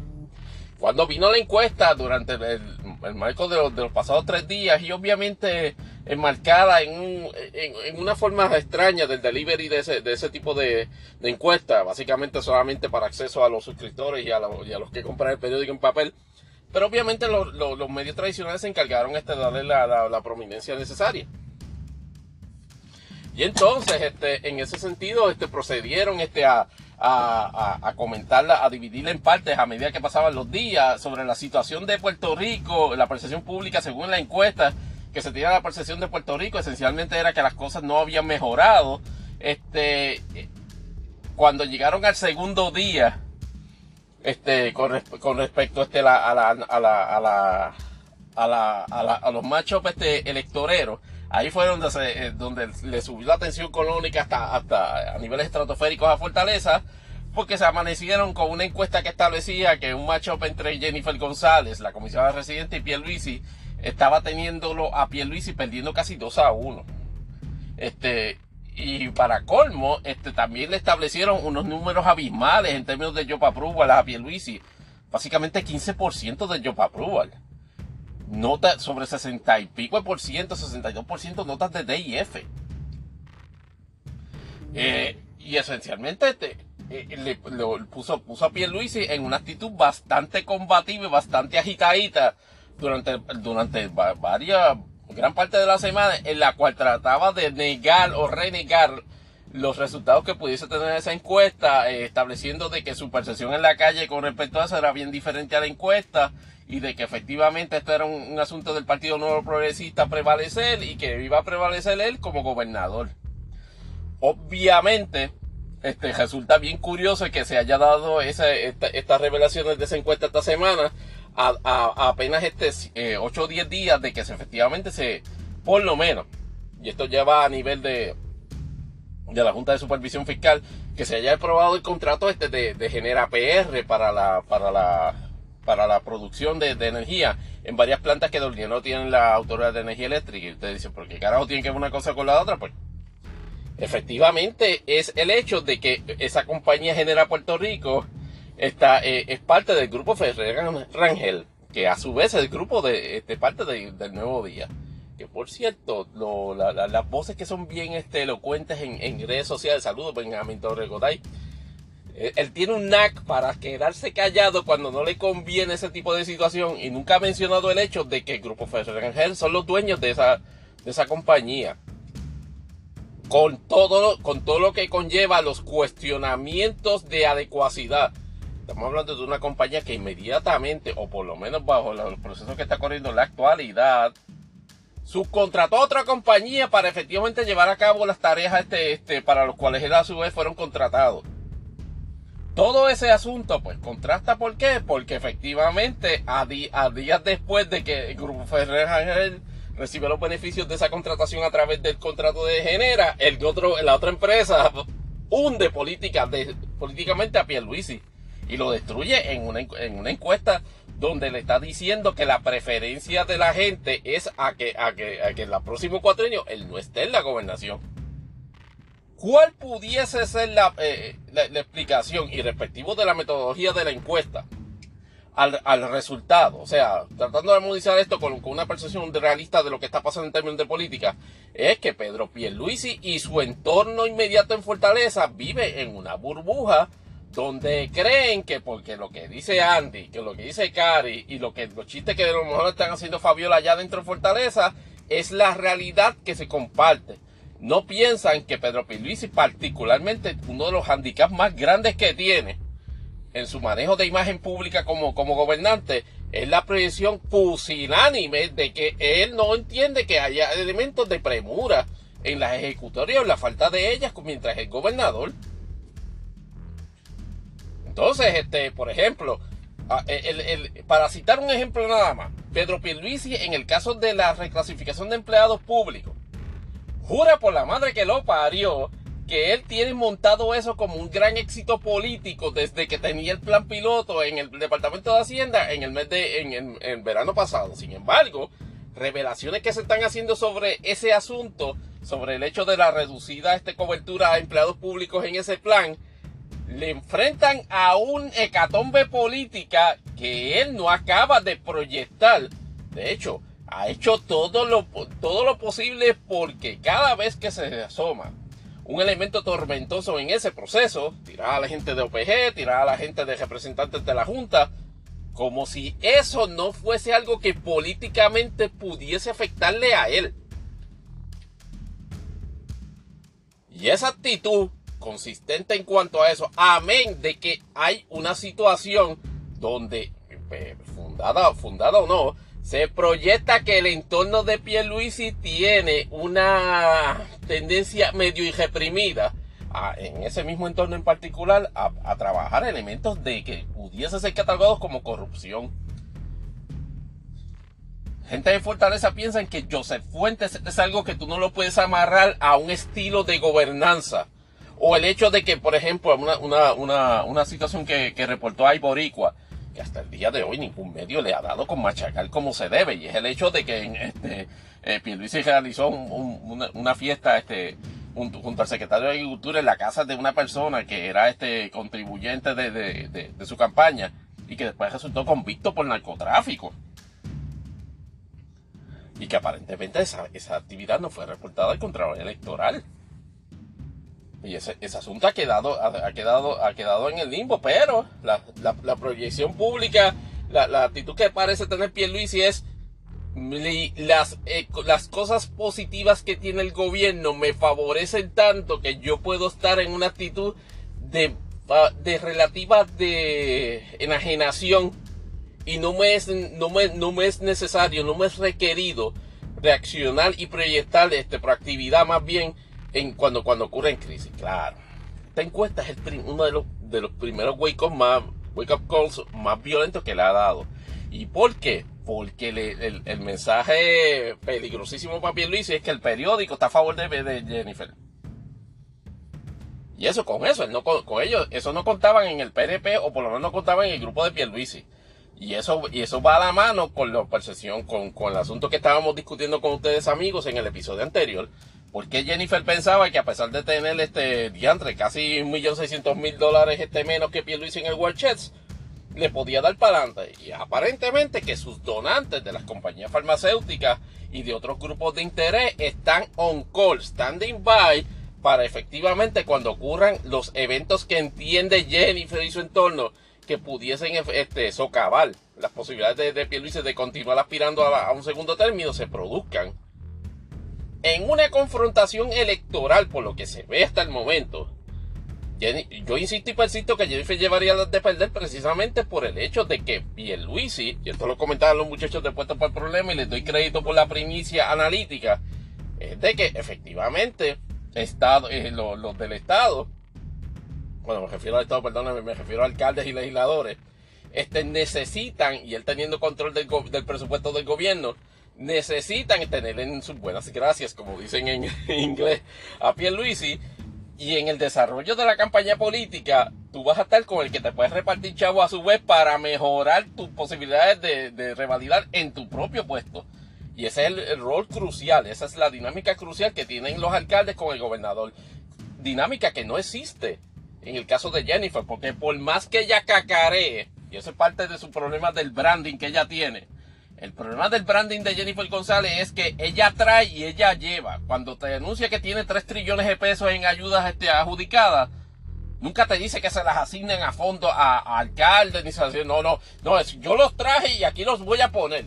¿Y qué es lo que pasa en la mayoría de las veces cuando se hace messaging? No se producen los desembolsos. Y sí, lo amemos la gente analítica, este, inteligente, modestia aparte, que decimos que Jennifer es una charlatana porque proyecta eso, pero doña Pepe en Facebook dice, ay Dios mío, Jennifer es una regalona y todos ustedes que le están este, tirando en contra son unos envidiosos, tirándola a la mala. Y yo no voy a votar por ustedes, jamás en la vida. Con ese tipo de dinámica es que Jennifer está este, montando, montando la guerra y a la posibilidad inclusive de que Pedro Pilicio o gente de su entorno los aplique criminalmente una investigación federal, eh, hasta donde nosotros hemos podido llevar en este podcast, este, lo más cercano a eso pudiese ser o los Guillemal o los primos de él en el, en, en, asunto relacionado a, la, investigación que se, que, a la, a la, que se hizo el otro día, hace varios meses, sobre los contratos este que tenían vivienda, O que el caso de Joseph Fuentes este, den para atrás y puedan establecer elementos este, de vinculación y favoritismo a entidades que estaban en ese PAC que tengan contratos ahora en la actualidad con el gobierno. Pero de eso nada, nada se sabe. Ahora, pasamos en, el siguiente segmento a ver cómo a Jennifer González le fue en un asuntito esta semana que había ella planteado hace precisamente una semana anterior y es referente a la cuestión de influencias de empleados públicos o a empleados públicos por parte de, la campaña de Pierluisi con amenazar de votarlos este, si no accedían a sus presiones politiqueras. Venimos con eso ya mismo.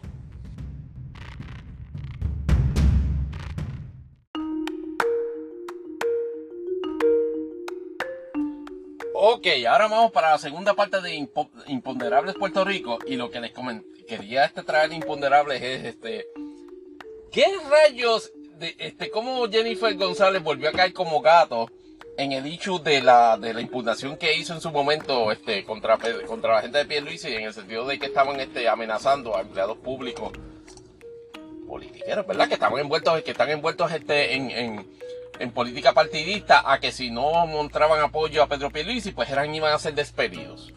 Y eso lo habíamos comentado con ustedes amigos y habíamos preguntado, planteado imponderables este, sobre esa situación y sobre si políticamente Jennifer había sido prudente en cuanto a eso.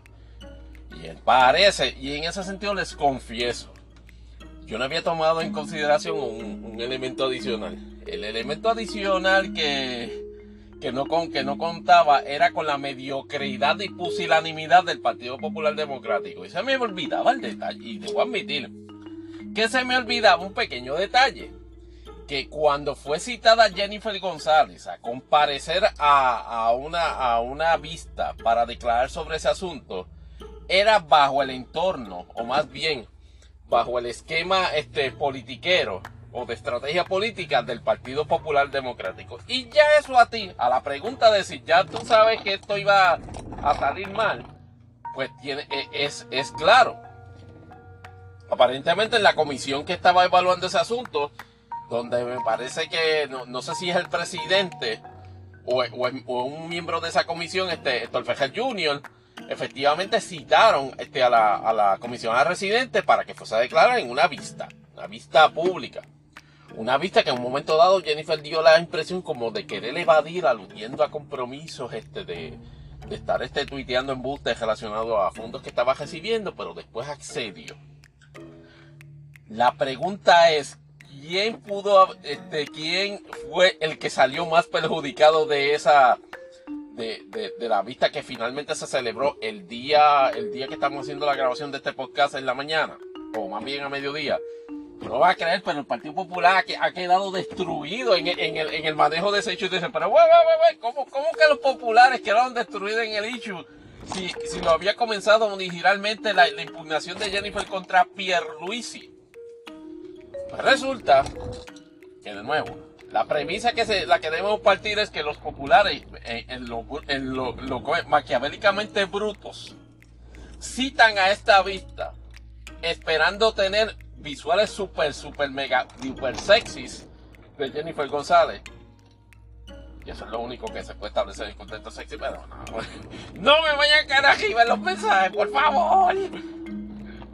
El detalle es que eh, la percepción que tienen los populares es que venían visuales sexy de Jennifer González mencionando nombres de fulano, sutano que fueron perseguidos por Pierluisi y aquí yo voy a desenmascarar y yo voy a dejar y yo voy a establecer este que, que, que Luis es un perseguidor. los populares pensaban que, que, Jennifer González iba a hacerle este de, de, digámoslo así, de instrumento útil para darle, para darle leña a Pierluisi por política.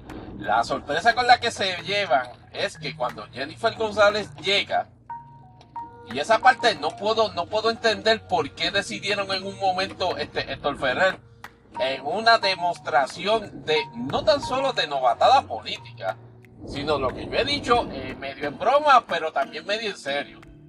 El chamaco es pusilánime y, podría, y pudiese establecer efectivamente de que por su, juventud es, pusilánime. Yo entiendo que hay una cuestión de carácter eh, inherente o más bien permanente en su proyección política que no acaba de entender de que a ese tipo de situaciones tú vas mil veces mejor preparado que eso.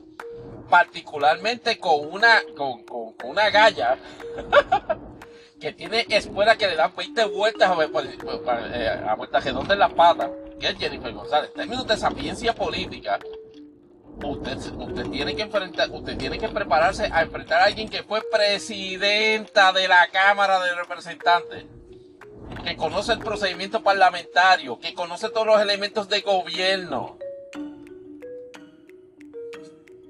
Y si usted no sabía, no estaba seguro que tenía los elementos de, digámoslo así, de bosquejo de preguntas o, conducción de procedimiento, que hubiese forzado a la comisionada a tener que declarar con eso, usted no hubiese celebrado esa vista.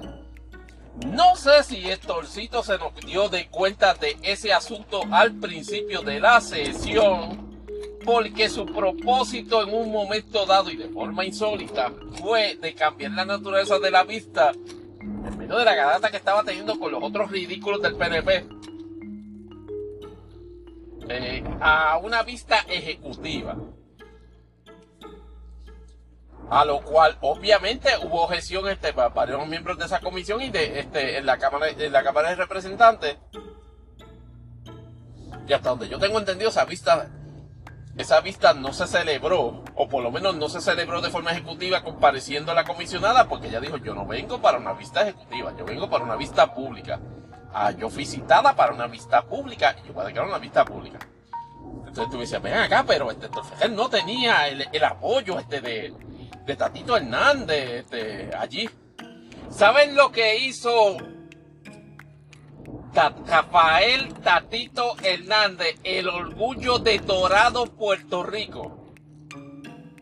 Ese prohombre, el hombre más poderoso de la política, como dice nuestro amigo Luis Herrero, ay Cristo amado se inventó un viaje con una delegación de la gran mayoría de los, de los representantes populares que se supone que estuviesen en esa comisión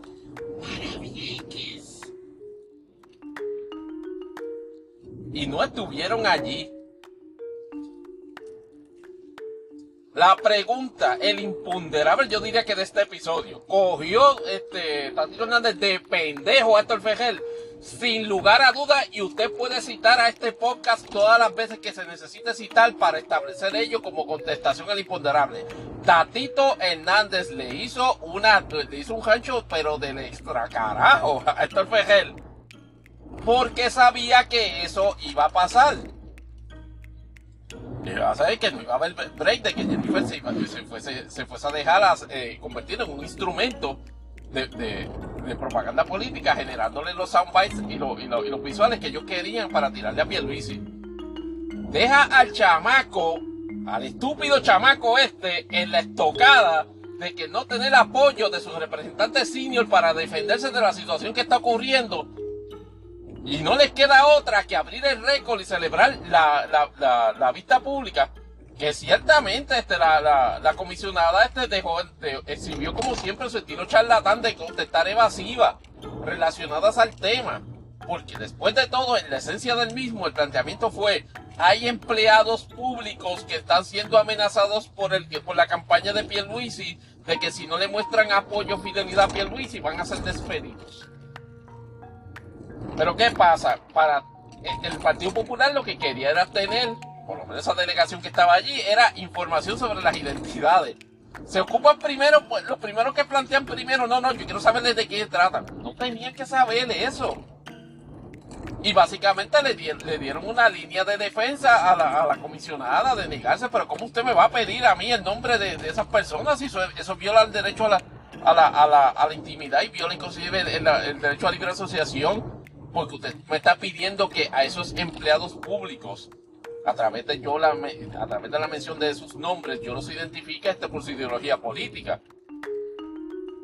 Y evidentemente la, la comisionada se sintió comodísima siendo, siendo una malcriada negándose a efectivamente contestar esas preguntas. Y esencialmente en la, en la, en la vista no pasó absolutamente nada. Porque Ferrer, aparte de lo aparte de lo inefectivo en la línea de preguntas, no pudo con el empuje, con la sapiencia, con la malicia política de Jennifer González. Y no tan solo, y no tan solo quedaron en ridículos populares, sino que Jennifer González salvó cara ante elementos del partido, bien sea los que estaban a favor de los que estaban este, con Pierluisi, porque demostró un compromiso de no traicionar al partido, de no chotear los esquemas de, corrupción en este caso electoral o de corrupción este, en términos ideológicos. Y eso fue una, y como dije en Twitter, eso fue un mega win para, para, para Jennifer González. Y fue una mega derrota para los populares.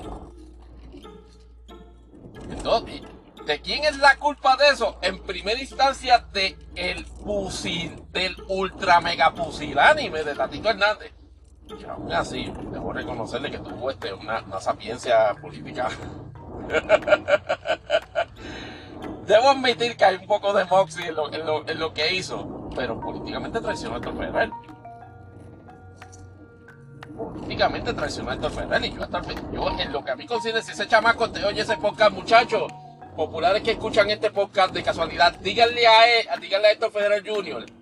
que confíe 20 veces primero en Georgie Navarro yeah, que confíe 20 veces primero en Georgie Navarro que en Tatito Hernández. Ese es el mensaje que hoy se le ha dado a él y ese es el wake up call que, que, que, está recibiendo en el mundo de la política en el año del Señor 2023.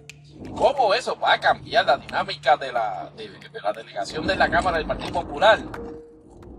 Huele a que, huele a que va a haber, va, a haber este, queja civil mucho más, este, más, más cruenta en ese sentido pero políticamente le dieron una, una, victoria, pero este, cómoda a Jennifer González en ese, en ese, en ese ámbito. Y no tan solo eso, también evitaron este, que, se, que, que salieran soundbites y, este, y imputaciones en récord contra, contra Pierluisi, que también fue entonces una victoria para Pierluisi.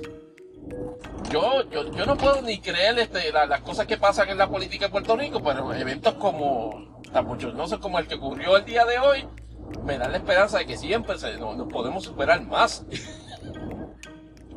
nos podemos superar más y más. Esa, es la historia con respecto a ese issue. Transicionando un poquito dramático a otros asuntos de Puerto Rico para, cuadrar el, el segmento de Puerto Rico.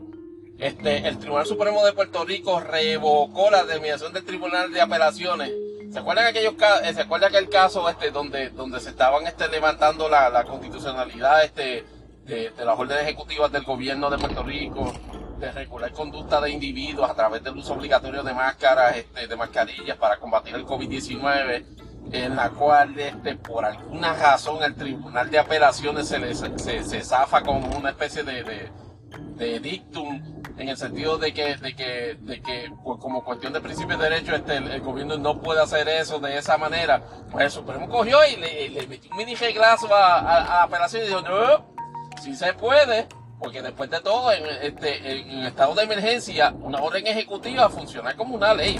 Y eso no tan solamente es una, una victoria política para Pierluisi, porque refrenda el acercamiento que tuvo este, este gobierno con respecto a las diversas órdenes ejecutivas y las restricciones que en momentos dados se fueron dando con respecto al combate al, COVID-19, sino que establece un precedente para, para futuras emergencias de esa misma índole en la cual se estableció ya no mira este, eso de que eso de que el gobierno no pueda llevar a cabo este controles en ese tipo de, de situaciones de forma temporal porque a gente no le guste no, porque a mí no me puedes obligar a usar mascarilla. No, como una cuestión de salud pública, sí te, te podía obligar a usarla. Donde tú no podías usar mascarilla, compadre, es en el entorno exclusivísimo de su, de su, de su propiedad privada. Ah, yo quiero estar en casa sin mascarilla. Ah, perfecto.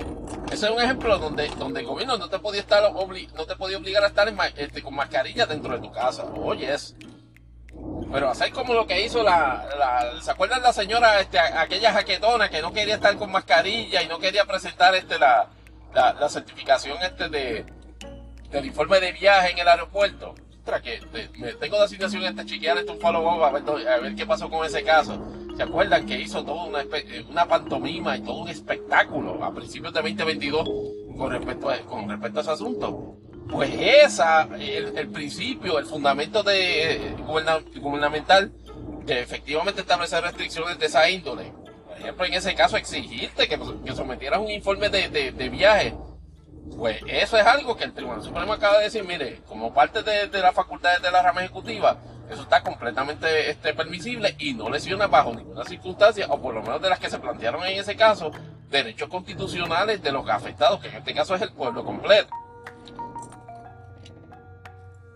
Y para terminar, este, habíamos hablado en otros episodios de, este podcast que, la, que la juez Menéndez del Tribunal de Circuito de Operaciones, este, que es esposa de la, de la juez Orono, en la primera vuelta durante la sesión este, este, la última sesión este legislativa del Congreso de Estados Unidos pues se colgó este su nombramiento este como juez del operativo evidentemente este no se quedaron este los que impulsaron esa, esa candidatura en el en, el Senado y lo volvieron a someter y no tan solo se convirtió en la primera juez este, puertorriqueña este, de orientación sexual o, de, o de grupo LGBT en el, Tribunal de Circuito de Apelaciones, este, en este caso eh, me imagino que va para, para primer circuito, sino que además también se convirtió en el nombramiento judicial número 100 de Joe Biden. Este, durante, durante el cuatrenio, el cual va a lo que, llama, a lo que llamamos en Jayuya un paso tórrido de confirmaciones judiciales y ciertamente, me imagino que Casablanca y Biden, ante la pregunta de si se jugó con cierto simbolismo para que la juez este Menéndez este, fuese, fuese su nombramiento número 100, sin lugar a duda. En esa parte lo aplaudo. En lo personal y con el mayor de los respetos, yo reitero sinceramente que yo no veo los elementos necesariamente esta, esta, eh, que justifiquen el nombramiento de la, de la Menéndez eh, los, que, los, que, los que conocen la historia han sabido de que la juez Menéndez se ha paseado antes de que fuese jueza en los entornos políticos intensos de influencia del Partido Demócrata y los cultivó de manera espectacular. Google it. Google it.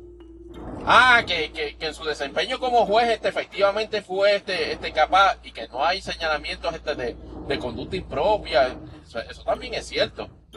Pero a mí no me, yo en lo personal, y nuevamente con el mayor de los respetos, a mí no me venga a decir de que este fue un nombramiento enteramente este, establecido por, por, las credenciales este de, la, de la nominada. Hay un elemento fuerte, whether you like it or not, de influencia, de influencia política, que los hay en la mayoría de estos nombramientos, pero en algunos son más, este, más eh, digámoslo así, más elocuentes que otros.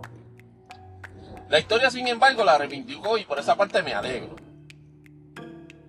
Así que eh, con, es, con, con, con, esa, con esa observación, nuevamente, en el contexto eh, respetuoso, respetuoso de mi opinión sobre ese asunto, damos por terminado la sección de Puerto Rico y brincamos ya mismito a Interables, donde tenemos bastante que, hablar o no mucho, este, de, acuerdo como lo, como, lo quisiéramos ver, pero el propósito es ciertamente no llegar a las tres horas, pero con toda seguridad pasamos a dos. Nos vemos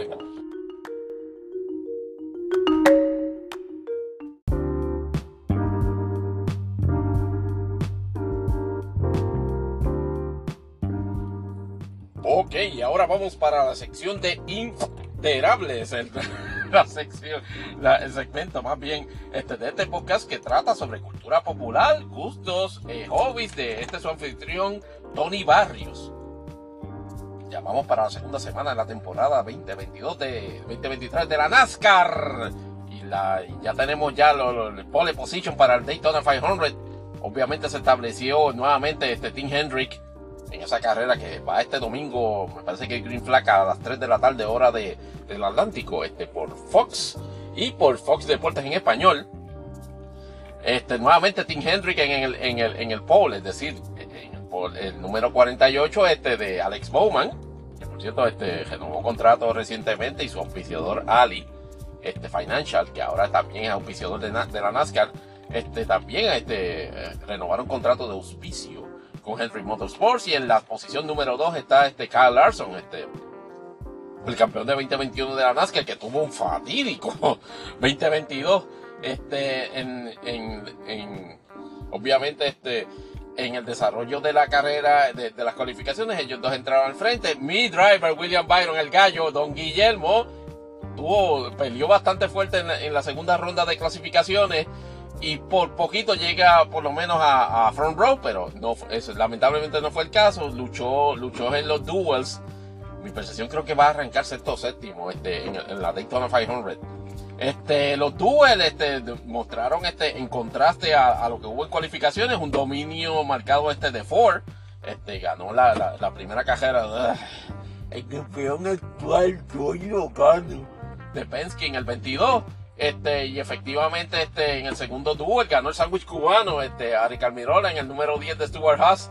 Este, que es una sorpresa grata, aunque no necesariamente tan sorpresivo, porque eh, Almirola se, le conoce bastante, bastante habilidad en este tipo de track, este, de, lo que llamaban antes Restrictor Plate, pero ahora se le llama más bien super Speedway. De lo que yo bien veo por el momento, hasta donde, hasta donde sabe, obviamente hubo un incidente eh, bastante curioso en el segundo duel donde Daniel Suárez eh, se ha ganado la atención individida de Kyle Busch por el del fin de semana porque le dio una clásica dompeada este contra la pared en el, en el backstretch a este faltando me parece que eran como más o menos la mitad de la, del segundo duel y básicamente pues este, Kyle Busch en su debut este con Richard Childress en el 8 eh, tuvieron que usar un backup de uno de los carros de, Austin Dillon para usarlo este en reemplazo más allá de eso este eh, Colin, Daly este de, de, IndyCar con el Money Team logró entrar a la carrera a la carrera principal este y básicamente va a ser el debut de, de en, la Daytona 500, si mal no me equivoco. Y en, en ese sentido, este, me parece que Chad Smith este, también entró, entró a, la Daytona 500. Este, uno, de los carros me parece, no, no, no, recuerdo, no sé si es de, de Front Row, que, entró, que, va a entrar a esa carrera en adición a, en adición a todos los, los que tienen regularmente. Pero de lo que yo veo por encima. Y recuerden, Daytona 500 es una carrera que por su propia naturaleza puede ganar hasta mi abuela, bendito, mis dos abuelas que en cielo las tengan. Si tú fueras un driver de NASCAR y tuvieras la habilidad de montarse un carro, tuvieses la oportunidad de ganar igualmente la carrera. Esto es básicamente un juego de sobrevivencia en el draft, a 200 millas, este, dos líneas, 20 carros hacia atrás, tratar de sobrevivir ese juego de sobrevivencia en el draft y estar en posición de, de, de hacer las movidas más alocadas que tú puedas hacer en esos últimos cinco vueltas y estar en posición de dos cosas. O de hacer, o hacer, o hacer el takeover, o, este, o hacer el pase en esa última vuelta, o resistir, o jugar defensa este, precisamente para evitar este que, que incursionen en ese pase. Hendrick, a pesar de todos estos años que ha estado en el pole, no ha logrado una victoria desde 2014 en, en el Daytona 500. Y me, y me parece que eh, y me parece que entonces este Chevrolet, este Team Chevrolet no gana un Daytona 500 desde 2018 con Austin Dillon. Así que en ese sentido yo cuento que tomando en consideración las buenas posiciones y la velocidad que ha, mostrado por ejemplo Tim Hendrick durante este durante esta Speed Week, porque ya no son dos, un Speed Week, pues, efectivamente prevalezca el, el, juego en equipo, no tan solo de, del Team Chevy, de todos los carros de Team Chevy, sino de los carros de Henry. Así que veremos a ver si se produce esa situación. Percibo igual estrategia en, los otros dos manufactureros. Toyota, los grupos Toyota saben que necesitan estar, necesitan estar jugar, jugar lo más colectivo posible en ese acercamiento en gran parte de la carrera y estar dispuesto obviamente a, dejar, esos elementos colectivos a un lado y básicamente estar en posición individual para luchar en esa última vuelta. Toda seguridad se va a producir un Big One. Este, este, no creo que sea el año que no se vaya a producir un Big One en, esa carrera. Este, contra lo que pasó, por ejemplo, en la última, en la última carrera en Talladega, este, que, fue una carrera bastante sobria para los estándares de, de Play Racing Daytona va, va, va, va a producir eso porque de lo que estoy viendo, y obviamente por su propia naturaleza, Daytona es una, un, track, un super speedway que el handling, ay, por poco cógelo ya hablando de handling, el, el, handling es crucial. Este, y a pesar del package que trae este, este, este carro, aparentemente no está siendo tan fácil de controlar o tan consistentemente de controlar como, como el carro el año pasado. Así que en ese sentido los drivers tienen que tomar en consideración eso, porque el, track este te ofrece la oportunidad básicamente de ser más eh, cuando cometes errores. Veremos a ver a, partir de las, a partir de las 3 de la tarde por Fox o por el app de, Fox Sports, ah, este, Fox Sports ah, app. Así que ya, veremos qué, qué, pasa. En el, en el, caso de la, en el caso de, de, la, de la lucha libre, este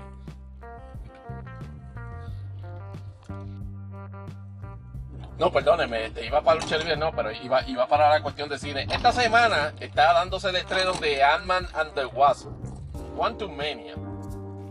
Y, se está desarrollando una dinámica por el drama que se está dando sobre los, reviews este de críticos y de, y de, y de televidentes, o más bien de, de cinevidentes, sobre, sobre la película. Y obviamente pues tiene que ver este con el release este de, de los números de métricas que, que arroja este, por ejemplo, Rotten Tomatoes y, Ant-Man and, que por cierto, para ser un personaje de tercer orden en el Marvel Cinematic Universe, se resulta sorprendente que ya va por su tercera película. Y en esta, que obviamente es la, la introducción a la fase, me parece que fase 5 de, del MCU, este, Rotten reflejó que los, que los críticos este de la misma le dieron una, una puntuación que pues, eh, totalizó en promedio de 48 a, 49%. Está básicamente bastante cimentada en, en en, su carácter. Hace como uno hace como 24 horas salieron este, los, primeros audience scores y está más o menos 84, 83%, lo cual no es necesariamente mal, tiene unos números bien similares, pero bien, bien, bien similares a Obviamente Placadan estuvo más bajita todavía en, el, en, el, score de los críticos, pero en el score de los videntes estuvo, estuvo bastante, bastante similar. De lo que se señala en la crítica, los elementos, los elementos de presentación son, son buenos. La trama es la que no ayuda. No le dan mucho al personaje de, de Paul Roth, obviamente, en su tercera, en su tercera pasión. Y de nuevo, las películas de Ant-Man en, otra, en otras este, etapas del, del, Marvel Cinematic Universe, lo que eran es una especie de epílogo ligero para establecer lo que venía después, no la apertura o la introducción para una nueva, para una nueva, este, para una nueva etapa. Mi impresión es que Ant-Man no necesariamente hubiese sido, en mi preferencia, el vehículo a efectivamente introducir la nueva fase de, de, eh, del MCU y, el hecho de que tuviese este Kang, el personaje de Kang. Creo que Jonathan Wright es el, el, actor, y eh, de lo que he leído por encima, este, eh, su, su, interpretación de Kang ha estado espectacular, pero no, no ayuda mucho el, marco de la, de la trama de, la película de Ant-Man and the Wild con tu y puedo entender las complicaciones que se ha dado porque ya estamos hablando que ya no es Ant-Man and the Wasp, ahora es Ant-Man and the Wasp y la hija de de, de Han Ping, así que en ese sentido, yo Han Ping no, perdóname, del personaje que hace, del personaje que hace este de Ant-Man. Eh, obviamente Michael Douglas y Michelle Pfeiffer este, hacen también este eh, eh, retornan en sus papeles que parece ser que no necesariamente están este, estableciendo el seteando el, mundo en juego en, el, contexto este, pues, de apreciación de, de, las películas del Marvel Cinematic Universe. El imponderable de que si esto representa una debacle del MCU, mi respuesta particularmente es que no. O sea, estamos hablando que estamos hablando con un universo cinemático, cinemático que ha estado trabajando por, por los últimos 10 años. O más por más de 10 años. Y en, y en, ese contexto, película mala, no importa si está en el NCU o no, no importa si está en el DCU o no, va, no va a generar este, este, este, los, intereses si es mala y si va a generar los intereses si es buena. Noción esa general de que la gente está cansada de los, de los Cinematic Universe, lo que quiere verle ahora es Top y lo que quiere ver es este Avatar 2. No, yo difiero completamente. Insisto y persisto con todo y el 2.2 2.2 billones que ha recaudado Avatar. Avatar y, las secuelas se van a seguir siendo películas inconsecuentes en el entorno cultural. De nuevo, como, es, como ejercicios de buscar billetes a través de películas cinematográficas, son un palo. Y eso yo estoy seguro que a Disney ni le molesta ni un poquito. Y en contraste con eso, este, obviamente se han desarrollado este, diversos, diversos este, avances. Y cuando digo avance me refiero a trailer cinematográfico, y el de Flash ha sido uno altamente controversial, porque efectivamente nos dio, nos dio la oportunidad de ver las diferentes interacciones de multiverso que va a tener este, varios personajes de DC, incluyendo pero no limitado al, al Batman de Michael Keaton de las películas de 1989 que este que, que, dirigió este Tim Robbins. Digo, Tim Robbins no. Este, se me olvida el nombre del director ahora, este, pero, pero lo, recuerdo ya mismito, pues Robbins es el, actor. Y obviamente, pues el que interpretaba a Batman es Michael Keaton. Este, y entonces este e, e, es, el Batman que por lo bueno Generation X lo recuerda este, en términos cinematográficos como el mejor Batman, mucho mejor que Christian Bale. Oh, vayan a la dirección de correo electrónico y a porfiarme que es lo contrario. Ustedes saben, que, es así. Pero entonces se ha desarrollado una controversia también con respecto a The Flash. En el sentido de que si merece ser vista o merece tener respaldo, no empece a que su protagonista, se le quiere llamar así de esa manera todavía en el contexto de la película, porque efectivamente la película parece más bien Flashpoint que de Flash. Creo que de algo de eso le comentábamos en el episodio anterior. Y el hecho de que Ezra Miller, el actor, es básicamente un culo de persona. Y ha sido declarado ya enemigo público número uno este de Hawái. Por, por las razones que ustedes pueden buscar en las noticias. Entonces se desarrolla un debate de si esta película merece el respaldo del público a pesar de que Ezra Miller es un culo de persona. En lo que a mí concierne, la historia, la historia luce prometedora y la puesta en escena también.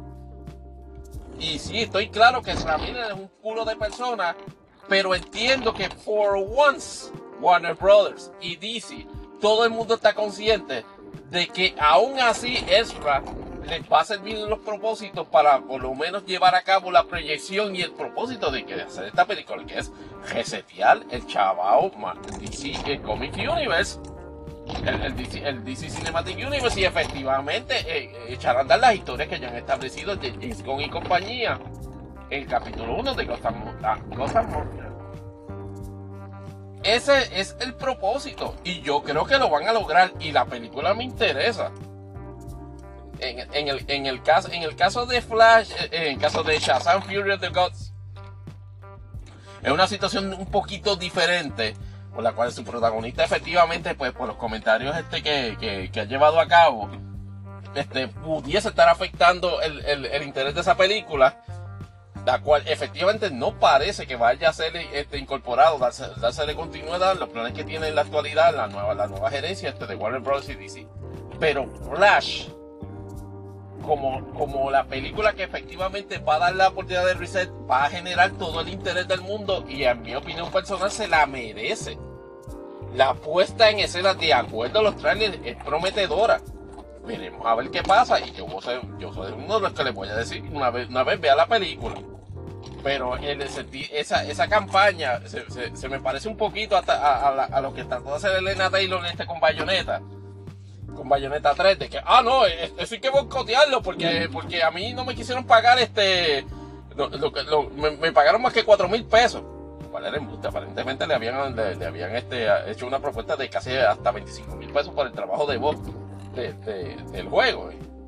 Pero eso de, de boicotear este, obras de películas, este juego o música por el mero, por, por, por esos elementos relativamente marginales pues yo, yo entiendo y respeto las posiciones en cuanto a eso. Pero también entiendo en el contexto que DC quiere presentar esta película. Y, por, y vamos a ponerlo así, for once, hay que permitirle que, que sí, que, que, que, disparen, a ver qué pasa. Yo soy de la impresión que eso, que eso va a pasar. Que, que, que, eso es lo que va a pasar y creo que van a, van a como quien dice, stick the landing y va, y va a quedar bien. Y va a lucir prometedor el asunto. Pero Nuevamente veremos. Ahora, el otro asunto, este, en, cuanto a lucha libre, que iba, que sí, que iba, iba a mencionar, este sábado, en, medio de, las celebraciones de Speak allá de la NASCAR, arranca este, arranca efectivamente este, Elimination Chamber, el Premium Live Event de la WWE. Y la WWE, eh, y anticipando la posibilidad de que iba a tener un pequeño revolú con el público, ante pues, el hecho de que tiene dos baby faces en Sami Zayn y Cody Rhodes, este, retando a Roman Reigns en diferentes este, eventos, pero sus eh, eh, storylines están chocando uno contra el otro por el mero hecho de que con toda posibilidad lo que estaba programado en un momento dado ya es que Roman Reigns, este, si vaya a perder en WrestleMania va a ser con Cody. Y entonces, este, lo que se esperaba, y es lo que me parece que va a ocurrir de todos modos, es que en esa lucha estelar que tienen en Elimination Chamber, este, Sami Zayn y Roman Reigns efectivamente pierda, pero va a perder de alguna forma que va a establecer este, una intervención de los usos este, para crear un ángulo donde Kevin Owens venga al rescate de, Sami Zayn y efectivamente proyecten, eh, monten un programa con ellos, ellos cuatro para por los títulos este, o combinados o separados de Roger SmackDown para WrestleMania.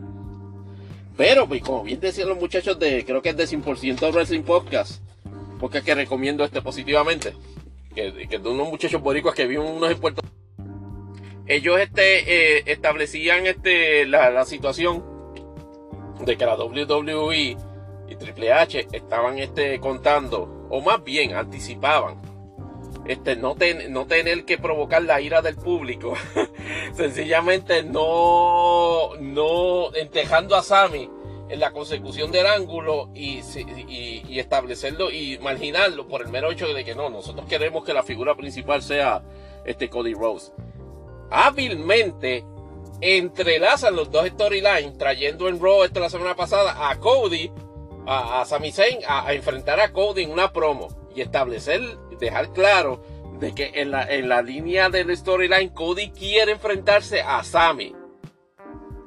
Pudieron haber sido un poco más, más, sensato diciendo, mira, a mí no me importa quién de los dos gane, que gane de los dos de ustedes el mejor, pero yo voy a ustedes. Pero en ese sentido le dieron una carga adicional para evitar una, una furia del público de, sobre lo que va a pasar con toda seguridad este sábado.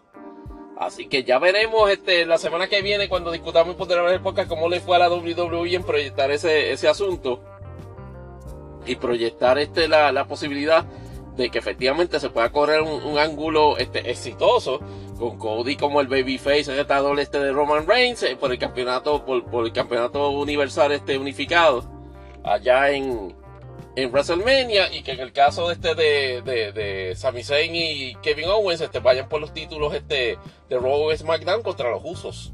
Eso, eso es lo que hay. Eso, eso en cuanto en cuanto a lucha libre. Déjenme ver qué, qué, qué tema. Déjenme ver qué otros temas pudiéramos cubrir este, acá en Imponderables, este, llegando al minuto 19 de otra sección. Contra, tengo que hablar de anime, que van como cuatro, tres episodios que no hablo de anime. Situación este, este, preponderante en, en, las producciones de invierno de 2023 en anime. La enfermedad del COVID en Japón parece que hizo estragos en varios de los estudios de anime que provocaron suspensiones de la, de la transmisión de varias series que están corriendo en esta temporada. De las que más me destaco y que me ha llamado la atención y estoy siguiendo en este momento es Nier Automata versión 1.1a. Que es básicamente la versión en anime del juego Nier Automata, la cual a su vez es una eh, es derivada de, un juego de PlayStation 2 este de, de, como de 2010 que se llama Drakengard. Y como parte de derivado de ese universo de Drakengard este se, se desarrolló una serie de, juegos que se llaman Nier, Nier Replicant y después Nier este Automata. Se desarrolló una franquicia de juegos móviles. Este, y obviamente pues el, el, el, plot de la historia es un tanto interesante aunque obviamente no, no muy revolucionario este, en el siglo 50 más o menos, este, este, por ahí, este, efectivamente tienen las máquinas y los seres humanos una guerra que supuestamente este, obliga a la raza humana. Estamos hablando de eh, siglo 50, la premisa de ciencia ficción permite que los humanos se hayan mudado a la luna y que supuestamente mudados a la luna, este, provean este, eh, ayuda a, los que estaban en la Tierra todavía luchando contra las máquinas en esa guerra a través, del a través de una organización que se llama Yorja y el uso de unos androides uno, y que por lo menos los protagonistas de esta historia, uno se llama, una, se llama 1B, no la busqué en Google, 1B y, el, y, su companion este, este 9S. Y entonces, obviamente, derivado precisamente de la, del desarrollo del juego o de la storyline del juego, pues la serie de, la serie de anime este, pasó sus primeros tres episodios y de momento ¡pam! suspendida producción, anunciando de que se había detenido este por la cuestión del COVID-19. Anunciaron recientemente A1 Pictures, que es el estudio de anime que está trabajando ese asunto, de que reanudan este próximo 18, es decir, este fin de semana. Este, en, en, episodios. No dijeron, y eso debo confesar, sí, que si se le va a dar continuidad a esos episodios de, de Nier Automata en, en, en forma este, periódica. Este, pero da la impresión de que ese es el caso. Curiosamente, Crunchyroll esta serie la tiene en el top español latino, básicamente en simulcast. Es decir, todos sus episodios, hasta el más reciente, los tiene en español latino. No sé si para este episodio vaya a tener la oportunidad de producirle el top español latino. Otra serie que está bien comiquísima, que es un slice of life, que se llama Tomo-chan is a Girl. La pre, pre, premisa clásica de estos slice of life, este rom-com este de anime. Este, este es un caso de una muchacha este, que que, tiene una que, que, tiene una apariencia medio tomboyish, pero que está enamorada del pana de él este, en, en high school. Pero el pana de, de, high school la sigue viendo a la sigue viendo a ella, que sabe que es una ella, pero la sigue viendo como otro pana más. Pero entonces se desarrollan este, este dramas comiquísimas, este, este típico de este tipo de, de, de, de estilo de anime. Y, y curiosamente esa serie no tiene dub en español latino, pero entonces tiene el dub en inglés y en japonés. Y una cosa bien curiosa que tiene, que dicho de paso la recomiendo a ambas, este, y ambas están en Crunchyroll, que la actriz que hace un personaje este, de, de nacionalidad inglesa en Tomo-chan a Girl, que se llama Carol, fíjate, no relation to Carol de Carol y Tuesday. La, actriz que hace la, la voz de, Carol en, el, en la versión japonesa, en el dub japonés, la hace también en el dub este en, inglés. Lo cual yo que yo sí que yo sepa para mí esto es un, un, mito esta es la primera vez que yo veo por lo menos este actores de, doblaje japonés a, eh, interviniendo en el doblaje en inglés de la, de la serie a mí sería un super mega plot twist que cuando saliera el doble en español latino resulta que ella también sabe español sabe español y, y, haga el doblaje. Y eso se puede dar y eso sería una sorpresa muy agradable. En noticias de y, cuadrando y cuadrando los anime en noticias de Kimetsu no Yaiba o sea conocido como Demon Slayer que le recuerdo que la, la película recaudó sobre 500 millones de dólares en, taquilla a nivel mundial. Y ese, y ese fue eh, de los mega éxitos este que yo le digo este producto del COVID. Este, porque básicamente es una película que ha roto que, que rompió récord no tan solo a ni, en Japón sino que se considera, y me pueden corregir este, los, los, los otaku o fans de anime este, a, mi dirección imponderable yahoo.com en el sentido de que Kimetsu yo, no, yo, no Yaiba este, es la película de anime más taquillada de todos los tiempos a nivel mundial, Kimetsu no Yaiba. Y entonces, pues, el, el, último arco que estaba anunciado este para, para este 2023, este Sword, Sword, Swordsmith Village, ese va a comenzar en abril 23, pero ya en Japón hicieron a los a lo Evangelion Death and Rebirth este, este, crearon una película que consiste de los últimos dos episodios del Entertainment District Arc unido con el primer episodio de, de, de Swordman Village. Y entonces ha estado eh, trabajando números espectaculares, o por lo menos dentro del cambio de moneda que existe en Japón para una, para una película de anime, lo que te demuestra que Kimetsu ya, no Yaiba sigue siendo money en la industria del anime y que obviamente la, la, la, segunda temporada, o sea, la segunda temporada, no, esa temporada este, va hasta, estaría comenzando el 20, en, en, abril de 2023. Básicamente un mes después de, de Attack on Titan de Final Season Part 3, su Part 1. que aparentemente el primer episodio, el día de mi cumpleaños, el 3 de marzo, este, va, va, a, va, va a arrancar con un episodio de una hora. Entonces sabe cuántos episodios van a ser este, de, de esa subparte de la parte 3 del Final Season. Así que este, esa, ese primavera 2023 promete por lo menos con esos dos powerhouses este, en, el, en, en el schedule. Y yo creo que con eso, si, si ahora en el epílogo no, no traje, trajemos otro más, con eso cejaríamos Imposter. Oh my god, ¿cómo, cómo, cómo, cómo yo iba a cejar esto así? En el espectáculo del Super Bowl, thank you Sí. La controversia fue evidentemente la presentación de Rihanna, que desde hace, desde, me parece que hace seis años no ha sido una presentación este, musical, este, y que básicamente se está dedicando durante este tiempo a toda una serie de negocios relacionados a sus productos este, de, de cosméticos y de moda, este, y a desarrollar de su vida familiar este, con, con, con el, con el rapero A$AP Rocky, que ya había tenido una, una, un, un hijo. Pues resulta que la presentación que se tenían este, cierta expectativa, que sabía, wow, este podrá este Rihanna este, cargarse ella solita un espectáculo de, de, medio tiempo del Super Bowl, cuando en otras ocasiones otros artistas han traído un montón de gente. Beyoncé básicamente tuvo una reunión de, de Destiny Charles en la, en la primera vez que se, que se, enfrentó, que se enfrentó. que hizo, que hizo el show y en la segunda vez fue un feature que se llevó por encima este, al actor principal que era Coldplay en ese momento pues tuvimos la, la, impresión de verlo y todos los fans de Super Smash Bros. nos tuvimos que reír por los pasados 15 minutos en eso. Porque puedo jurar que los muchachos que produjeron eso, que por cierto fue Apple Music, tienen que haber tomado inspiración en Super Smash Bros. Porque el, el, el, espectáculo, por cierto, en elemento de riesgo. La actriz estaba, digo, la, la, la cantante estaba trepada en plataformas flotantes, o más bien colgantes y con un juego de cámaras que daba la impresión, efectivamente parecía sacado de Super Smash Bros. Este, por, los, movimientos. Y subía y bajaba a unas alturas considerables. Menuda sorpresa se dio el planeta cuando, cuando, cuando Rihanna llega al stage. Se presenta en, en, ropa bastante holgada. Muy llamativo, este, un mega, un mega jumpsuit de este super mega oversize, color negro bueno, tenía una de embarazada. Holy cow, o sea, en, eso tengo que reconocérselo a, a, Rihanna. Obviamente se limitó por su condición de embarazo a ser bastante estático el, show. Obviamente mega vistoso y espectacular, pero ella en, en, ese sentido estaba esencialmente amarrada a las plataformas. Este, y su condición de embarazada podemos saber por qué.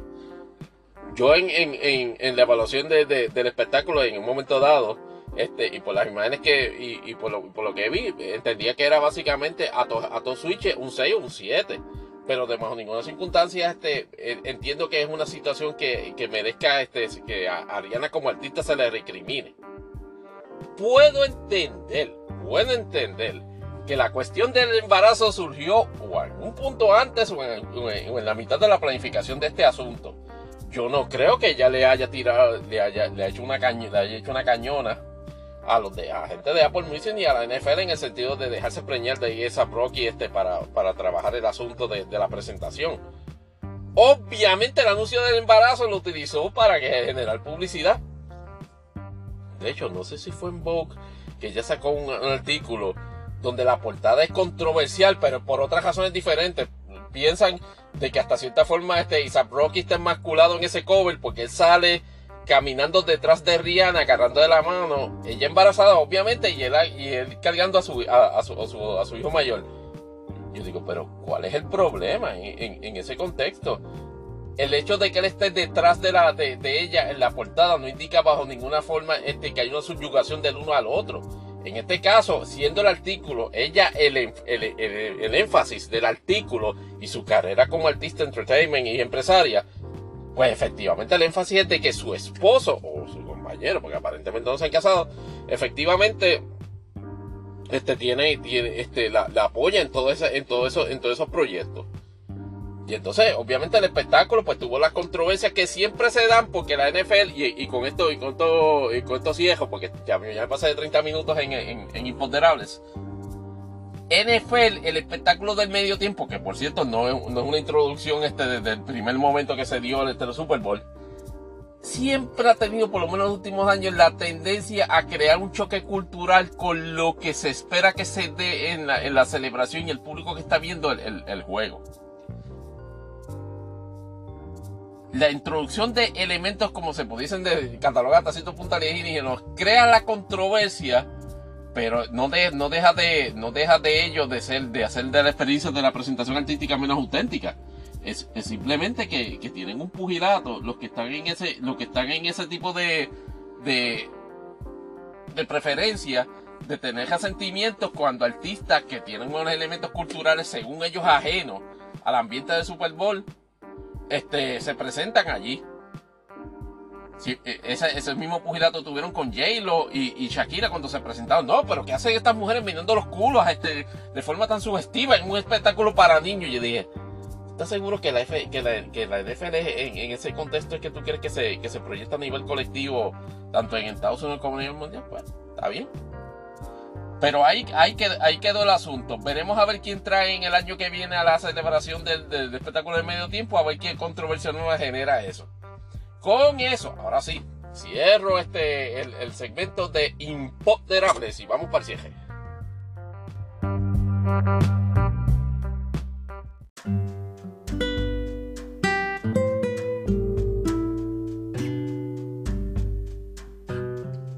Bien, y esto sería todo por este episodio de Imponderables, el podcast por el, por el día de hoy.